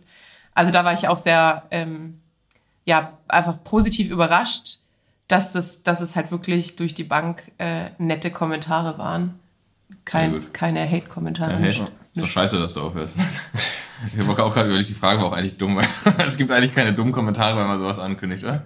Wenn man, wenn man sagt, so, ich, ich höre auf. Aber gut, es hätte, hätten Das irgendwie Leute sagen Künstlern, können. glaube ich. Wenn so, wenn so einfach so ein Musiker, so ein. So Ja, genau, da ist so, noch mal so, was- Wenn so Backstreet Boys announced haben, dass sie aufhören, ich glaube, da gab es schon ein bisschen Hate und Tote. Da gab es Tote, oder? Ich hatte so ein bisschen Angst davor, dass Leute sagen so, er hätte schon längst machen sollen. Oder irgendwie so, jetzt erst. Endlich. Davor hatte ich halt so, wieder hier, da sind wir wieder beim Worst-Case-Szenario. Aber da, davor hatte ich so richtig Sorge, dass Leute so, ja, wird aber auch Zeit, einfach zu schreiben. Aber, Aber gut, das war- sind dann auch Leute, die selber, glaube ich, würde ich mal sagen, wirklich Sport machen. Ja, wahrscheinlich. Also, Ja, aber das war, das war tatsächlich nicht der Fall. Und der, der Moment war auf jeden Fall mich, für mich so ein Erleichterungsmoment. Na, das ist doch gut. Ja gut, aber irgend, ja, genau, aber ich glaube, irgendwann gibt es immer so einen, so einen Punkt. Hattest du, du hast ja auch schon von deiner, von der Verletzung, von der krassen Verletzung geredet. Ähm, das war in England, ne? Das war bei Tour of Britain? Äh, Oder so, ja. Ja. Ähm, das lief ja nicht ganz glatt danach, ne? Nö. War das, war das eine Sache, die dich, also auch gerade weil du ja medizinisch vorgebildet bist, die dich abgeschreckt hat nochmal zusätzlich? Oder wusstest du, das ist irgendwie gerade ein Einzelfall oder irgendwas? Vielleicht kannst du nochmal so, was alles schief Ich glaube, wir haben auch irgendwie geschrieben und dann hast du mir geschrieben, Bestimmt, ich habe ganz viel geschrieben, aber ich erinnere mich dank Codein an sehr wenig. also, äh, irgend- einfach so, und ich dachte so, hä, du bist doch gestürzt und musst ins Krankenhaus und du hast gesagt, ja, ich werde jetzt erstmal da und dahin gefahren und irg- was war, was war da los? Ja, also ich war, ich bin da in den Graben gestürzt und es war so klassische, ähm, eigentlich Sprung in den leeren Pool-Verletzung, äh, weil ich halt mit dem Kopf aufgeschlagen bin durch die Kompression ähm, der Wirbelsäule eben die zwei Wirbel gebrochen sind.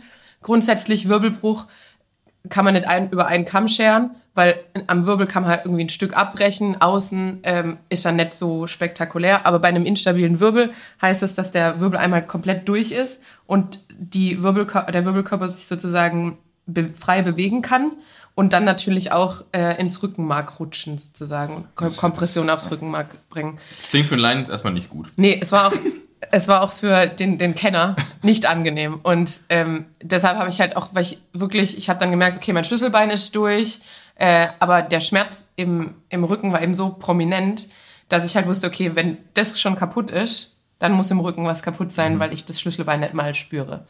Und äh, deshalb habe ich dann gebeten, mich nicht zu bewegen. Da hat man aber nicht so ganz auf mich gehört. Dann wurde ich auf die Trage gebracht. Äh, da hat mich der, hat der Arzt kurz einen Check-up gemacht. Da habe ich ihm dann auf das Schlüsselbein hingewiesen. Und dann meinte er so, ja, Rücken, du bist nur aufs Radio gefallen. Und dann habe ich gesagt, nee, ich, das Radio habe ich tatsächlich immer neben der Wirbelsäule, genau aus dem Grund. Äh, ich bin nicht aufs Radio gestürzt. Aber er fand sich überzeugender als mich. Und dann wurde ich äh, ohne, ohne, normalerweise kriegt man ja so ein Stiffneck an oder wird auf das Spineboard geschnallt, wenn halt eben eine, eine Rückenverletzung oder eine, eine Wirbel, ein Wirbelbruch im Raum steht. oder einfach grundsätzlich zur Absicherung sieht man ja jetzt ganz sagen, oft. man ja ganz oft, man ne? stabil Weil, einfach. Genau. Ähm, aber nee, ich bin dann einfach so auf dieser Trage im, im, im, äh, im äh, wie sagt man, im Krankenwagen gefahren und auch sehr lange, weil wir halt hinterm Feld hergefahren sind, also sehr langsam. Und dann haben die mich in dem, in dem Ziel, äh, also in der, in der, ähm, in der, im Zielort, ähm, haben sie mich dann beim Teamparking rausgelassen. Und dann hat mich unsere, unsere Swanee oder Physio hat mich dann äh, in die Notaufnahme gefahren. Und da saß ich dann knapp acht Stunden, glaube ich, bis ich einen Arzt gesehen habe. Die hatte, du musstest dich ja ins Auto, du musstest laufen und dich ins Auto dann, setzen. genau, ich bin dann, habe dann meine Tasche geholt, äh, habe mich ins Auto gesetzt, bin dann in die Notaufnahme gefahren, bin dann da reingelaufen und ich hatte auch relativ viel Prellmarken im Gesicht vom Helm. Ähm, habe dann auch auf das gebrochene Schlüsselbein hingewiesen, dann haben die gesagt, ja, setz dich erstmal. Dann habe ich nach drei Stunden gefragt, ob ich eine Schlinge haben kann, weil meine, meine Hand halt taub wurde und, und kalt. Ähm, das hat dann schon ein bisschen für Entspannung gesorgt. Und ähm, dann haben die das Schlüsselbein geröntgt und dann habe ich, wie gesagt, nach, glaube ich, acht Stunden den Arzt gesehen. Und der hat dann auch auf mein Schlüsselbein hingewiesen. Dann habe ich gesagt, ja, das habe ich, Das ist das geringste das habe ich verstanden. Das sehe ich auch, das spüre ich auch, aber der Rückenschmerz ist so schlimm.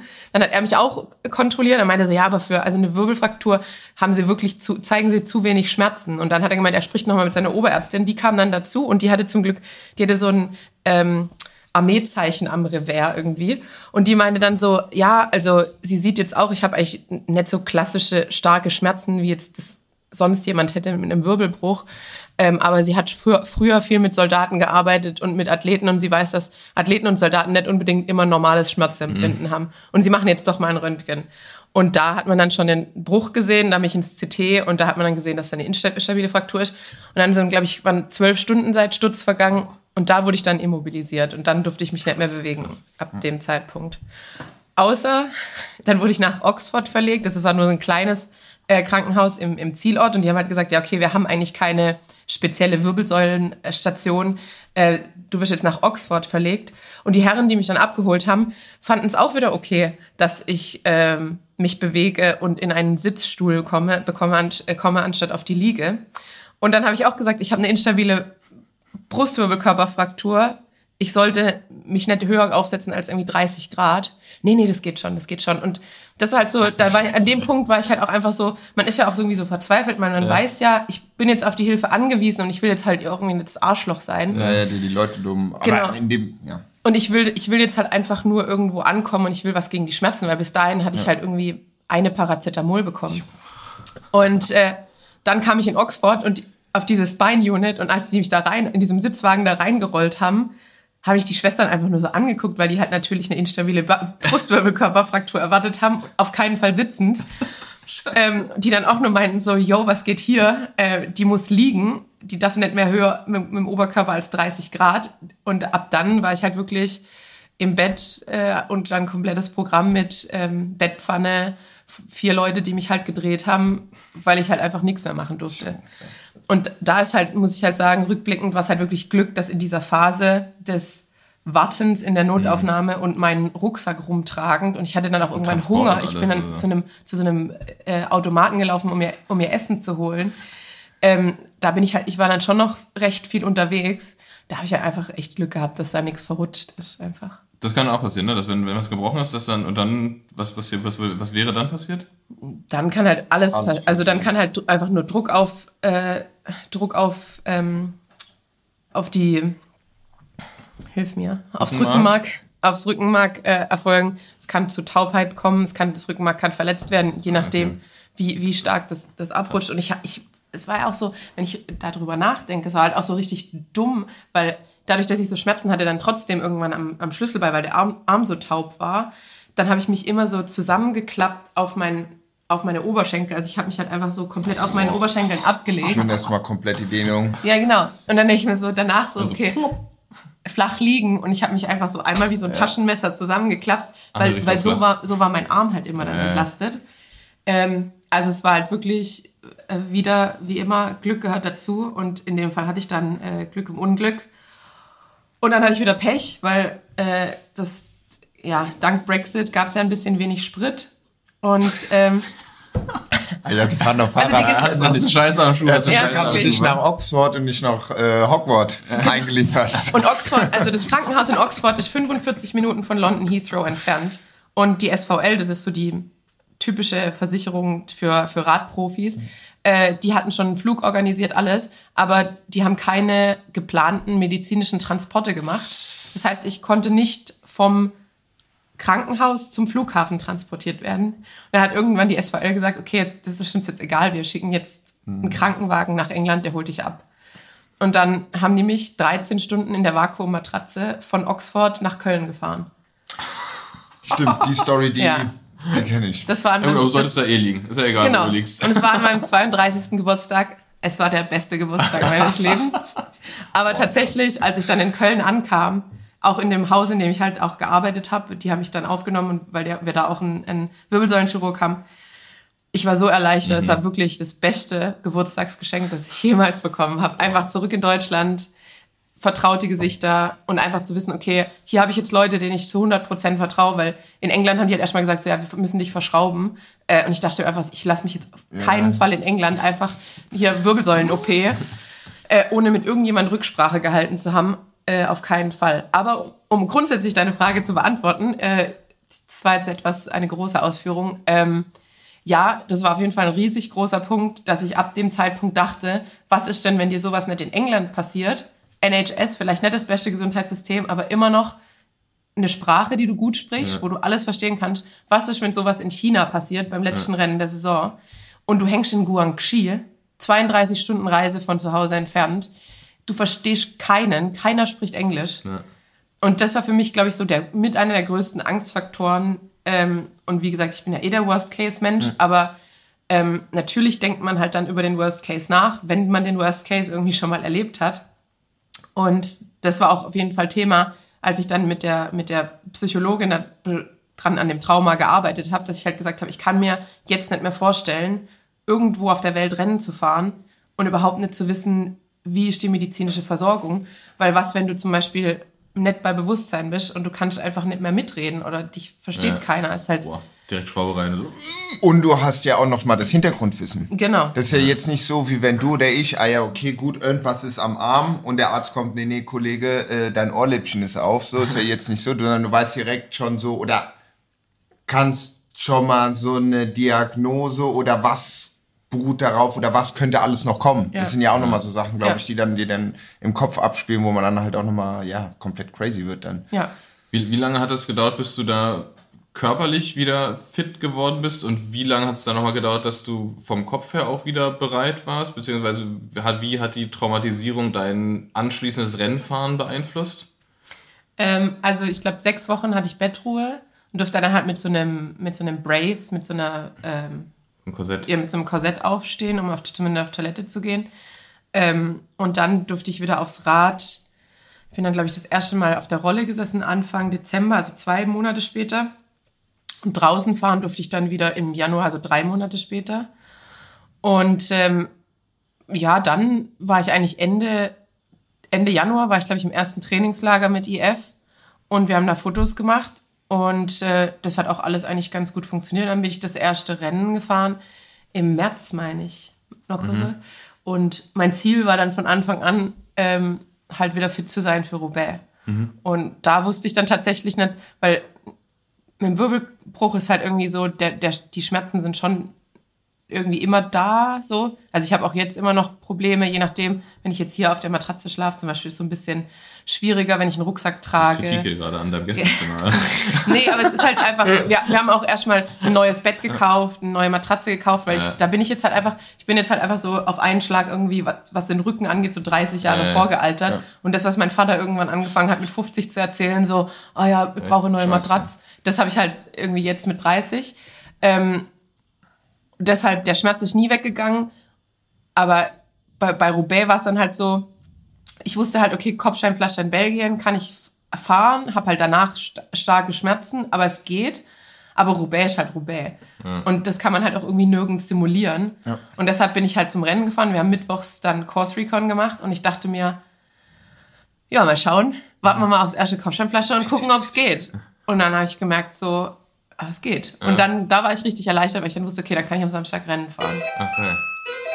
Jetzt schon wieder. Ja, aber da sieht man irgendwie auch wieder, oder war mir irgendwie auch schon ja, seit längerem bewusst, dass halt Radsport einfach ein richtig grober Sport ist. Also das darf man halt nicht vergessen. Also jetzt nicht nur von dem Training, von dem Zeitaufwand, von dem, was dann halt auch die Ergebnisse sind. Also wenn wir jetzt da vom professionellen Radsport sprechen, jetzt gar nicht mal vom, vom Hobby-Radsport, wo man ja aber schon merkt, sicherlich hast du auch Freunde und Freundinnen, die auch äh, krass hobbymäßig trainieren, wo du denkst, huh, also Ja. wenn die Leute erstmal on fire sind, so, da, und wir reden noch nicht von Triathlon. Ja. ja äh, ähm, was da halt auch einfach alles passieren kann. Ja. So, ja, also ob das jetzt so Diagnosen sind, Eier kommen hier, äh, zwei Arme gebrochen, kommen, den Anstieg packst du jetzt noch, so, ja, wenn man das dann immer vergleicht mit anderen Sportarten, so, ja gut, das ist halt so der Klassiker wie mit Fußball, wo du dir dann denkst, was ist denn da eigentlich los? Aber gut, die schießen Tor, kriegen ihre Finker. Ist halt leider äh, nicht so im Radsport. Beim Rick, der hatte ja auch mal sowas ähnliches mit seiner Kopfverletzung, wo die auch meinten, er läuft und irgendwann hat er auch irgendwann gecheckt, ich kann gar nicht mehr checken, fahre ich jetzt rechts oder links Ja. und wo dann auch irgendwie Wochen danach eine Gehirnerschütterung oder eine schwere festgestellt wurde. Oder ähm, der eine Sportarzt von Boransko, richtig cooler Typ. Alt wird der sein? Auch ein junger Typ, auch unser Alter, Anfang, Anfang 30. Und den hatte ich bei, war das bei Paris-Roubaix dieses Jahr oder, nee, das hatte ich letztes Jahr im, bei, in Paris bei der, beim Tour de France-Finale, habe ich den kennengelernt. Und der kam aus dem, äh, der war davor Arzt bei Mixed Martial Art und dachte, okay, jo, das ist halt so, weißt du, Endgegnermäßig. Und dann meinte er irgendwie, ey, und dann bin ich hier im Radsport. Und dann meinte er auch, ey, Julie, tschüss, Feierabend. Also da ist das ja noch ein Witz. Äh, wenn die anderen sich da auf den Kopf hauen, ja, die Boys and Girls, dann, meinte, ey, dann sind die da einfach, keine Ahnung, 52 Kilo, fetzen da mit gefühlt 100 km/h in die Hauswand rein. Und dann muss dann nicht mehr der sportliche Leiter oder die Leiterin sagen, so komm, du. Und, nö, nö, geht eigentlich, ich fahr noch weiter. Und das ist ja oft, hat man ja oft gesehen. So, Ja. halt. Oder gut, es kommt auch viel dazu, Adrenalin und gibt's ja auch die Tests, Ja. äh, beim, wenn, wenn, wenn die Leute hinfallen, äh, die Fahrer oder die Fahrerin, wo dann die, die, die, die Sportärzte äh, im Cabrio dann immer noch mal fragen, so, wie heißt du, hast Ja. du Kinder und wenn ja, wie? Und Das ist das Krasse. So als erstes aufstehen, Radcomputer suchen, genau, und Br- Brille suchen und Fahrrad suchen. Ja. ist gestört. Das war diese, Das- das war doch dieser krasse Sturz. War, war das Tom Scruins? Der sich so, so fies abgelegt hat auf so einer Abfahrt, ich glaube in den USA. Und einfach ganz, und der, es war alles zerfetzt. Und was macht der? Steht auf und sucht sein Fahrrad. Und Ja. die Leute so, nein, du kannst nicht weiterfahren. Ja. Er ist nochmal aufgestiegen, wollte weiter, weil es ging halt, war Ja, Abfahrt. Ist halt wieder weitergerollt. Und, äh, und die Ärzte und alle meinen so, nein, hör auf, so, ey, so völlig, völlig auf Adrenalin, völlig, und der war völlig zerfetzt, so, der Typ. Das habe ich immer so dieses, wenn du das Fernsehbild hast und die Leute bleiben liegen, dann war ich immer so, So, oh fuck. Ja, Ja. das ist fies. Ja. So beim Rugby. Beim Rugby ist es, ist es nämlich das äh, oberste Gebot, dass man sich nicht vom Platz tragen lässt. Egal wie schlimm es ist, halt so toxische Männerding. Ja, ja, aber, Und, deswegen- und, dann, und dann merkst du halt so, wenn einer mit der Trage vom Platz getragen wird, dann ist halt richtig, Oh. das ist richtig Game Over. Aber die haben ja auch, ich glaube, irgendwie bei den bei Rugby und American Football, die haben ja auch irgendwie so 70 bis 80 Prozent haben die so Hirnschäden. Ja, und ja, wo die jetzt kriegt man ja jetzt Rugby mal mit, dass ohne- die dann ohne Helm, ne? Ja, Das ist ja, ja und dann Absurde. drehen die am Reit durch irgendwie. Äh, die, meisten haben dann kriegen irgendwie eine Psychose. Oder nee, Psychose ist jetzt nicht von Rugby, aber weißt du, was ich meine? Diese Ja. Gehirn. Ja, da gibt es irgendwie auch einen das Begriff ist dafür. geistkrank. Ja, ja. Also ja, nee, richtig grob oder nieten die ganze Familie um, weil sie durchdrehen irgendwie. Das ist, Ja, er spielt nicht Rugby. nee, wir, bleiben, wir fahren ja lieber mit dem Fahrrad gegen, äh, genau, also ja. Sind wir wieder beim Thema Helm tragen. Genau, Helm tragen, Helm tragen. Auch beim Rugby. Auch beim Rugby. Ähm, eine kurze Sache vorab, bevor ich das vergesse. Kannst dich sicherlich auch dazu äußern. Ähm, wir hatten, äh, wir haben eine Mail bekommen, Bene. Oh. Äh, Ich will dich davon jemand- hat sich nicht, jemand äh, beschwert? ausnehmen. Nee, nee, nee, überhaupt nicht, überhaupt nicht. Er war, der, der, der hat sich sehr darüber gefreut, dass du Rolle fährst und nicht Ah. Swift. Ja, und er hatte kurz gesagt so, äh, gibt's da irgendwie äh, paar Tipps und Tricks? Wie sieht da bei dir so eine Einheit aus? Ah, ähm, na jetzt aktuell gar nicht. ist ein, ein weißes Blatt Papier. Ähm, früher hab- ich tatsächlich, bin ich meine normalen Einheiten auf der Rolle gefahren. Ähm, geht natürlich nur mit Powermeter, weil du da keine, kein Feedback vom Smart Trainer hast oder sowas. Ne? Du brauchst schon Powermeter in der Kurbel. Und dann ähm, war so ein bisschen das Problem, wie macht man das? Weil du hast ja dann, ich habe so eine, so eine richtig Oldschool-Rolle. Es gibt mittlerweile Rollen, die, da kannst du auch Widerstand einstellen und sowas. Ähm, aber du kannst natürlich auch die Tricks machen. Das habe ich früher gemacht. Dann je nachdem, wie viel Widerstand du haben willst, kannst du Luft aus den Reifen lassen. Und dann wird's auch immer schwerer. Und dann irgendwann wobbelt man da so auf der Rolle rum, aber du hast halt schön Widerstand und kannst trotzdem deine, deine vier Minuten und acht Minuten und so fahren. Klar, kannst jetzt keine, keine stehenden Starts Sprint üben. Aber so alles, was Ausdauerbereich ist, kann man, kann man auf der freien Rolle auch gut machen. Also ob das jetzt, ob das jetzt, also man sollte irgendwas machen, wo man noch so bei Sinn ist danach, dass man, dass man nicht runterfällt. Kann auch passieren, aber ist dann ist dann immer gut. Also ich muss auch sagen, ich habe mich auf das Red Hook Jahr habe ich mich äh, auch mit Fixgear-Bike auf freier Rolle vorbereitet, Ja. weil ich da auch, also ich hatte keinen Smart Trainer, äh, war auch vom PJ-Budget nicht drin. äh, ich muss ja Aber war, da, war, war da auch noch nicht so üblich, ne? Muss man nee, sagen. nee, da ging das glaube ich gerade, Ja. beziehungsweise ja wahrscheinlich 2015 oder sowas gab es Swift Beta Version Ja. oder sowas. Ähm, ja und da hatte ich dann auch eben nur die freie Rolle und bin da vor mich hingejockelt. Aber, es hat auch tatsächlich gut für, funktioniert. genau, und das ist fürs Bahnrad ja eh eigentlich geiler, weil, also klar, erstmal Bahnrad kriegst du gar nicht auf den Smart Trainer eigentlich rauf. Ja. Und da geht's ja vor allem auch viel mehr um, um Kadenz, ne? also die Trittfrequenz und sowas alles und äh, dass man da geschmeidig bleibt, auch im, im 120er, 130er Bereich und so. Ähm, und da, ich meine, die, die Power hat man oder holt man sich dann eh auf der Straße oder im Kraftraum. Ja. Ähm, insofern ist es ein, ist, ein, ist eine geile Sache und ich finde es ich find's nach wie vor angenehmer, weil es sich wie, einfach wie Fahrradfahren anfühlt. Im, Im Vergleich zur, zur freien, äh, zur, zum Smart Trainer. Ich weiß, da gibt's Unterschiede. Man kann ja, wie heißen diese Bretter, die man sich drunter klemmen kann, die wackeln? Boomboard, glaube ich. Lennart benutzt es ja und ist mega happy damit, äh, weil er sonst auch so Probleme bekommt irgendwie mit seinem, mit seinem rechten Bein. Und äh, der ist mega happy, weil er dann halt wirklich Ja. die natürliche Bewegung hat eigentlich. Kann der freie Rolle fahren eigentlich? Wahrscheinlich nicht, ne? Besch- ja, kann ich also Nee, nee, wahrscheinlich nicht. Lennart Klein kann nicht freie Rolle fahren. kann, man, kann man einfach mal behaupten. Ja. Ähm, was ich aber auf jeden Fall sehr empfehlen kann, was ich dieses Jahr, als wir in Chicago beim Rennenfahren getestet habe, diese neue Rolle von Wahoo, die es gibt, wo man eigentlich das Vorderrad einklemmt, aber hinten sozusagen wie freie Rolle Ah. fährt. Das habe ich als sehr angenehm empfunden, weil man hat halt trotzdem dieses schnell das, schnell das oder? Rad drauf, ähm, aber man ist halt trotzdem, ich finde halt auf der freien Rolle ist halt so, man kann jetzt nicht irgendwie abends entspannt mal drei Stunden fahren und dabei irgendwie ein YouTube-Video gucken. Mein, mein Rekord sind vier Stunden. Ja, Ja, aber wie, wie entspannt ist die Frage. Und da kann man halt schon sagen, okay, ich habe vorne das Rad eingespannt. Ähm, ich kann dann auch einfach mal einen Glühwein trinken nebenher und das passt. Oder, oder ein Wodka, Oder ein Wodka, Wodka O. Wodka O, Exen. Also war Wodka O Exen und dann auf die Rolle. Nee, also aber, nee, aber grundsätzlich zurück zu der Frage, man kann tatsächlich, eigentlich würde ich behaupten, fast alles auf der freien Rolle auch trainieren. Man muss halt ein bisschen geübt sein. Ne? Wer hat, hat mir gestern hat mir so ein Video gezeigt, wo, wo jemand auf der freien Rolle gefahren ist und das sah einfach, sah einfach so unen- Du hast mir das ge- gezeigt, ne? Ja. Sah einfach so krass unentspannt aus und dann, und da, dann kannst du auf jeden Fall nicht trainieren. So, wenn du halt noch in der Phase bist, wo du, wo du damit klarkommen musst, auf dieser Rolle zu fahren, da kannst du erstmal, erstmal laufen lernen und dann, dann das Rennen anfangen. Ähm, aber sonst, wenn man, wenn man da sich eingegroovt hat auf der Rolle, dann ist es auch kein Thema mit. So an der Anfangsphase solltet ihr auf jeden Fall auf dem Fernseher nichts machen, wo zu viel, Bewer zu viel Bewegung Ja, ist. ist Ich, ich weiß am Anfang hat mich, da habe ich, äh, hab ich immer The Big Bang Theory geguckt. Und das ist ja dieses mega schnelle Intro. Mhm. Da hab ich immer, kam immer, wenn das Intro kam, musste ich runter gucken, weil ich mal fast von der Rolle gefallen bin, weil halt irgendwie so viel Bewegung war. Oder wenn man Radrennen guckt, ist halt auch ganz oft was, dann die, wenn du die Kamera, die Motorradperspektive hast und dann biegen die um, dann macht man automatisch, will man so mitfahren, weil du sitzt ja auf dem Rad. Ja.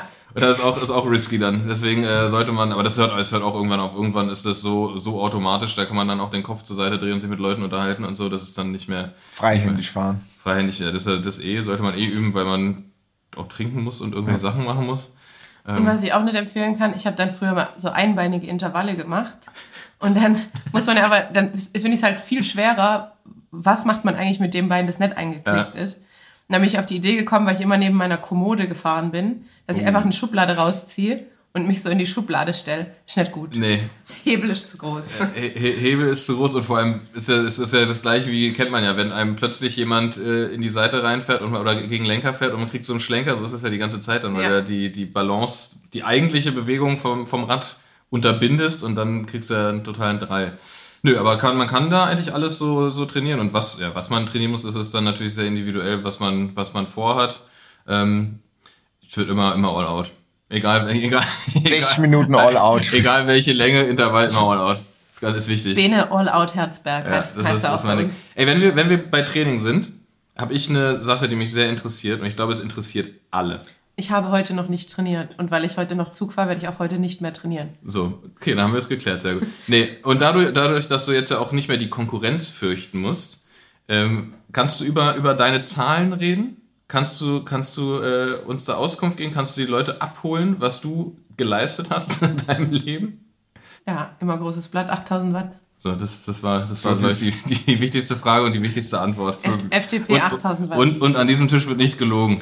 An diesem Tisch wird nicht gelogen. Ja, vielleicht noch eine andere Sache, die die Leute auch interessiert oder uns ja selber auch. Äh, Winter, Fahrradfahren, äh, wir lieben es alle. Was ist dein Tipp? Hast du einen Tipp, wo du sagst, so, da äh, habe ich 50 Jahre gebraucht, bis ich dahinter kam oder was weiß ich, ich tu die Riegel davor im Backofen, dann frieren die nicht direkt ein oder gibt es ja irgendwie was, wo du sagst, Also für, für mich, und das ist auch keine Rocket Science, äh, war der größte, größte Game Changer. Ähm, und der, der ist aber leider nicht günstig. Gute Klamotten machen schon einen Unterschied. also ich bin ja, ich bin ja eigentlich der, den Großteil meiner Karriere, weil äh, meistens halt einfach irgendwie armer Student oder Ja, ja. Auszubildender Und einfach Schwab. und einfach auch Schwabe, ja. Ähm, never under- underestimate. Das schneiden wir raus. hier wird nichts Hier geschnitten. wird nichts geschnitten. Hier wird einfach all out die ganze Zeit an diesem Tisch. ähm, deshalb bin ich halt viel mit so Aldi gefahren und so irgendwie viel Layer und dann irgendwie nochmal ein, ein Baumwollpulli da, dazwischen von Fruit of the Loom. Ähm, ist schon Quatsch. Also Ja. dann habe ich halt das erste Mal gute Klamotten bekommen, als ich bei Canyon SRAM war. Und dann dachte ich mir so im Winter, krass, man muss nicht ab Kilometer eins frieren, Ja, ja. sondern man fängt einfach so erst nach zwei, zwei drei Stunden an zu frieren. Ähm, und das ist halt wirklich krass, weil meine Verwandtschaft zieht sich immer noch so an, wie ich davor. Und dann waren den einfach immer super kalt. Und ich dachte mir einfach so, nö, mir geht's gut. Also Klamotten machen halt wirklich den größten Unterschied, würde ich ist ja sagen. echt leider, also ist ja im Radsport tatsächlich so, dass leider das Equipment echt so viel ausmacht, ne? Ja. Das ist leider so eine, Ja. so eine, so eine Materialschlacht, aber die Aber- sich aber auch noch irgendwie dann lohnt. Aber ich würde halt sagen, eine gute Hose, ein gutes Unterhemd und eine gute Jacke. Und dann seid ihr einfach, weil man geht ja auch nicht unbedingt dann jeden Tag raus. Ja. Und dann wäscht man es halt durch und dann kann man es zwei Ja. Tage später wieder anziehen. Also ich glaube, mit den drei Sachen ist man eigentlich schon ganz gut bedient. Und dann halt Überschuhe. Und da habe ich gesagt, also was für mich sonst noch so ein großer Gamechanger war, ist nochmal unter die Überschuhe diese Toe-Cover drauf. Ah, weil dann hat ja, man ja. einfach so doppel. Da, da habe ich das, du, wahrscheinlich auch, weil du hast auch, du hast auch große Füße, ne? ja. Und da ist das Problem, dass voll oft Überschuhe nicht über 46 hinausgehen Ja. und du hast halt dann, da, du kriegst da nichts drunter, weil es schon so eng ist. Und dann ist auch, wenn die zu eng sind, dann bringen die auch nicht mehr so viel. Ja, das stimmt. Was man auch machen kann, das hatte ich mal vor ein paar Jahren hier in Berlin gemacht, da kam ich auf die grandiose Idee, über Silvester äh, fast an die Ostsee zu fahren mit dem Roadbike-Party. Magnus. Magnus. Und da hatte ich mir erst diese Latex, wie heißen die? Velotoast. Velo- Ve- Velotoast rübergetan. So. Stimmt, die sind auch immer noch so richtig Äh, gut. dann war schon mal, da geht nichts rein, nichts raus. Und darüber hatte ich dann noch mal meine Thermo-Überschuhe. Das war geil. Das war, Ja. ich glaube, einer der einzigen Male, wo ich nie, also wo, gut, man ist damit auch mal eine Dreiviertelstunde beschäftigt, das anzuziehen. Ja. Da muss man mal so Strecke mit Zeit in die Waage stellen. Aber genau, ja. Und was auch ganz gut ist ähm, und günstiger, äh, aber nicht so umweltverträglich, Alufolie über die Zehen Ja. finde ich eigentlich auch immer Hält ganz es? gut. Ja. ja. Zerfleddert das nicht? Und Doch, dann, der Flatter. Ja, Du, musst halt, du musst halt die kleinen Anteile dann später aus dem Schuh rausholen. geil. und, oder ansonsten, was glaube ich wirklich der krasseste Gamechanger ist, wenn man einfach einen Winterschuh trägt. Weil ich glaube, das Hauptproblem ist ja auch immer diese, es ist halt einfach so eine Carbonsohle, Ja, ja. die kühlt halt einfach aus, die hält irgendwie nichts ab. Meistens ist auch irgendwie noch ein Loch drin oder sowas zur Belüftung. Ja, ist halt, das Loch zur Belüftung ist nett bei 30 Grad, aber bei minus 2 Nicht so geil. nicht so gut. Und ich glaube, wenn man da einen Winterschuh hat, dann ist dieses Zehenfallen ab Problem halt irgendwie weg. Aber ich habe auch keinen Winterschuh. Aber es, Die, ich glaub, die, die sahen bisher auch einfach immer kacke aus. Ich habe letztens einen gesehen, der war weiß.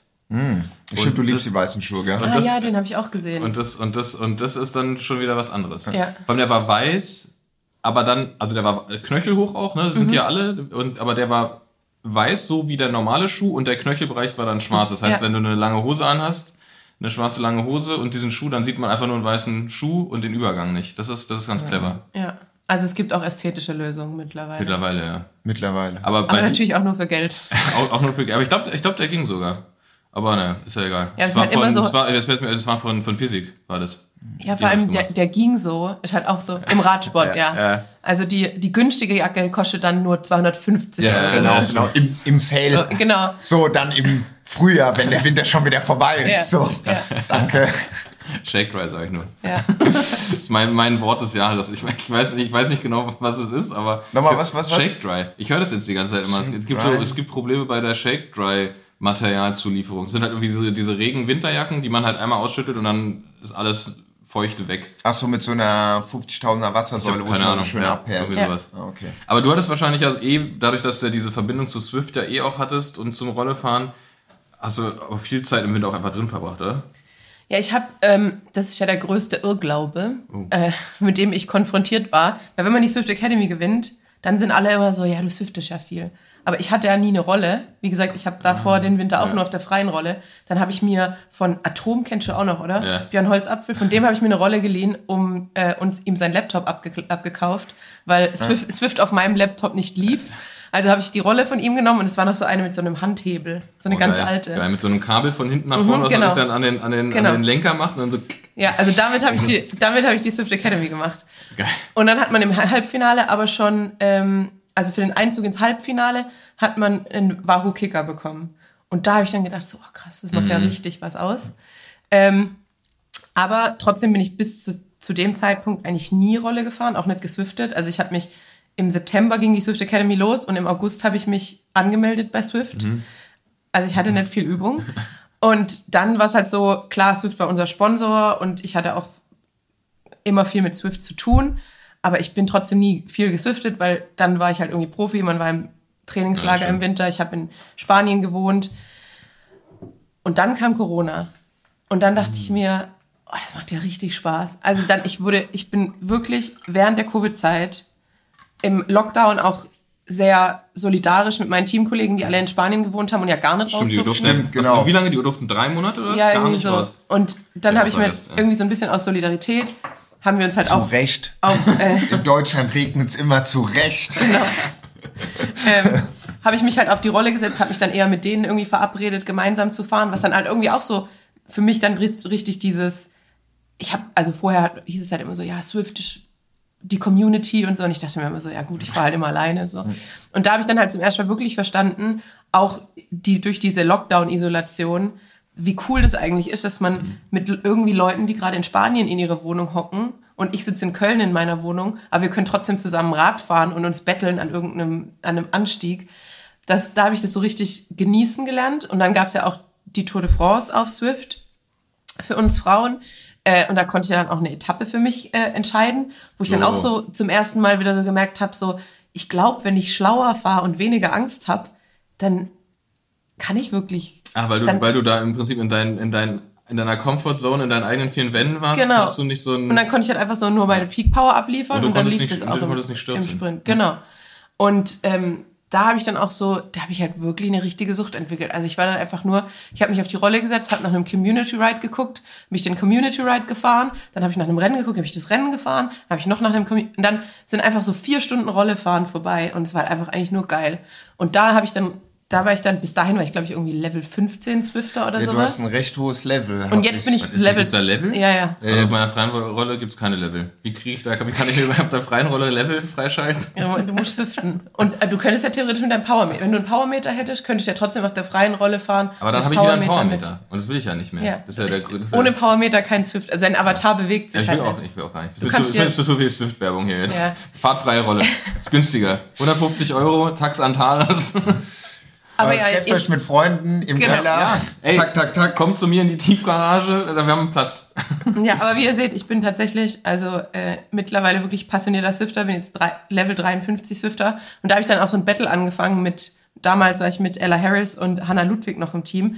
Und wir waren ungefähr auf einem ähnlichen Level. Und da habe ich gemerkt, die leveln viel schneller ab, äh, äh, ab auf als ich.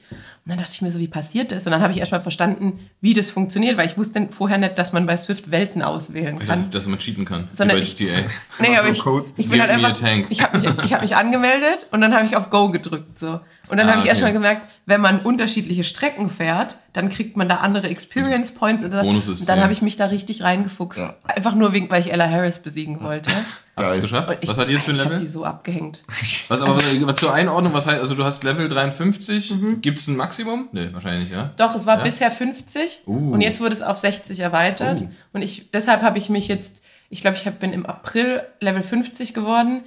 Ähm, und dann bin ich jetzt ja die ganze Zeit bei 50 stehen geblieben. Und jetzt kann man seit irgendwie Oktober auf 60 aufleveln. Und deshalb ist jetzt eigentlich mein Plan, diesen Winter auf Level 60 zu kommen. Kann, kannst du dir in der Klinik, gibt es einen Aufenthaltsraum, oder? Kannst du dir da nicht eine Rolle hinstellen? Ja, tatsächlich gibt's, ich hatte beim Bewerbungsgespräch mit dem Chefarzt gesprochen, weil er auch Radfahrer ist und weil der, Perfekt. der, der Chefarzt der, äh, der Anästhesie, sage ich schon, der Chefarzt der Allgemeinmedizin ist ein großer Parallelwelten-Fan und auch Mhm. Radfahrer. Und er hat gesagt, eigentlich müssten wir uns so ein Swift-Setup äh, unten in der Physiotherapie in diesen Fitnessraum Stimmt. stellen. Das wäre eigentlich ganz cool. Ja. Sehr gut. Einfach so ein bisschen, wenn Notfall ist, einfach ein bisschen verschwitzt ankommen Genau. im Bib, aber macht ja nichts. Genau. Ich glaube, die Wahrscheinlichkeit, dass ihr alle zu dritt zur selben Zeit Pause habt und dann noch eine Stunde Ja. Swift oder eine Dreiviertel ist sehr gering. Ja. Würde ich machen.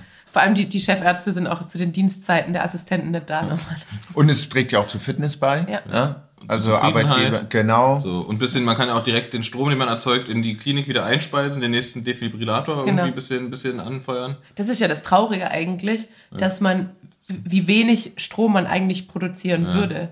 Also da gab es doch mal dieses Video von Robert Förstemann mit, Mit dem, dem Toaster. Toaster, ja, ja. Und dann denkt man ja, und klar, man guckt irgendwie so auf den Föhn und der hat irgendwie 1000 Watt. Jetzt, äh, ja, 1000 Watt ist halt schon, schon nicht, viel, viel. nicht so viel wie 8000, Ja. äh, schon einiges. Schon einiges, vor allem wenn man lange Haare trocken kriegen will. Ja. Also, strampeln. Ja. Okay. Hast du noch Fragen an uns? Nee, also, das, also die Fragen, die ich an euch habe, die gehen nur off-record. Die, die gehen Off ja, record. Ja, ja. Ja. das ist richtig. Da sind wir bei meinem nackten Handstand.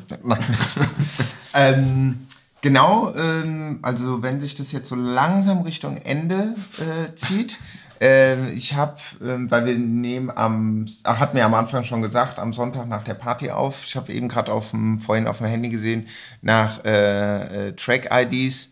Da werde ich welche droppen, beziehungsweise die in die Spotify-Playlist hinzufügen. ist gut. Ey, und wir suchen das Video raus von deinem Red Hook fast Von The Sturz. Von The Move. Äh, der ist auf jeden Fall bei Kira McFitty äh, im, im, Sehr gut. Das, verlinken wir in den Shownotes wie immer. ja.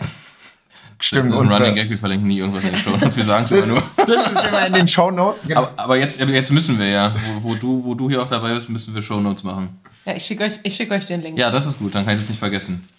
Boah, das sind Geschenke Da gibt's eingeschenkt. schon mal ein Dank. Vorab Weihnachtsgeschenk. Ihr- ihr seht-. Äh, Ihr ihr seht es nicht? nicht, aber mir wurde gerade ein 8000 Watt äh, Bravo ähm, Pulli über, in Grau äh, übergeben. Und äh, jetzt werde ich den, den Standardpulli, den ich gerade trage, einfach in die Ecke pfeffern. Ähm, Ist die Rang abgelaufen, ey. Der Rang ist abgelaufen. und mit dem, mit dem 8000 Watt äh, Pulli zurück in die Deutsche Bahn und zurück nach Köln fahren. Vielen Dank. Ja, kein Problem. Vielen Dank an dich und viel Glück in der Bahn. Und wir machen jetzt hier einen Deckel drauf, es war sehr schön. Fand ich auch. Beehre uns bald wieder. Und ähm, viel Glück beim Einstieg in die zivile Welt. Vielen, vielen Dank. Tschüss. Bis zum nächsten Mal. Ciao, ciao. Habt euch wohl. Bro, meine Whip ist ein Fahrrad. Bro, meine Whip ist ein Bike. 8000 Watt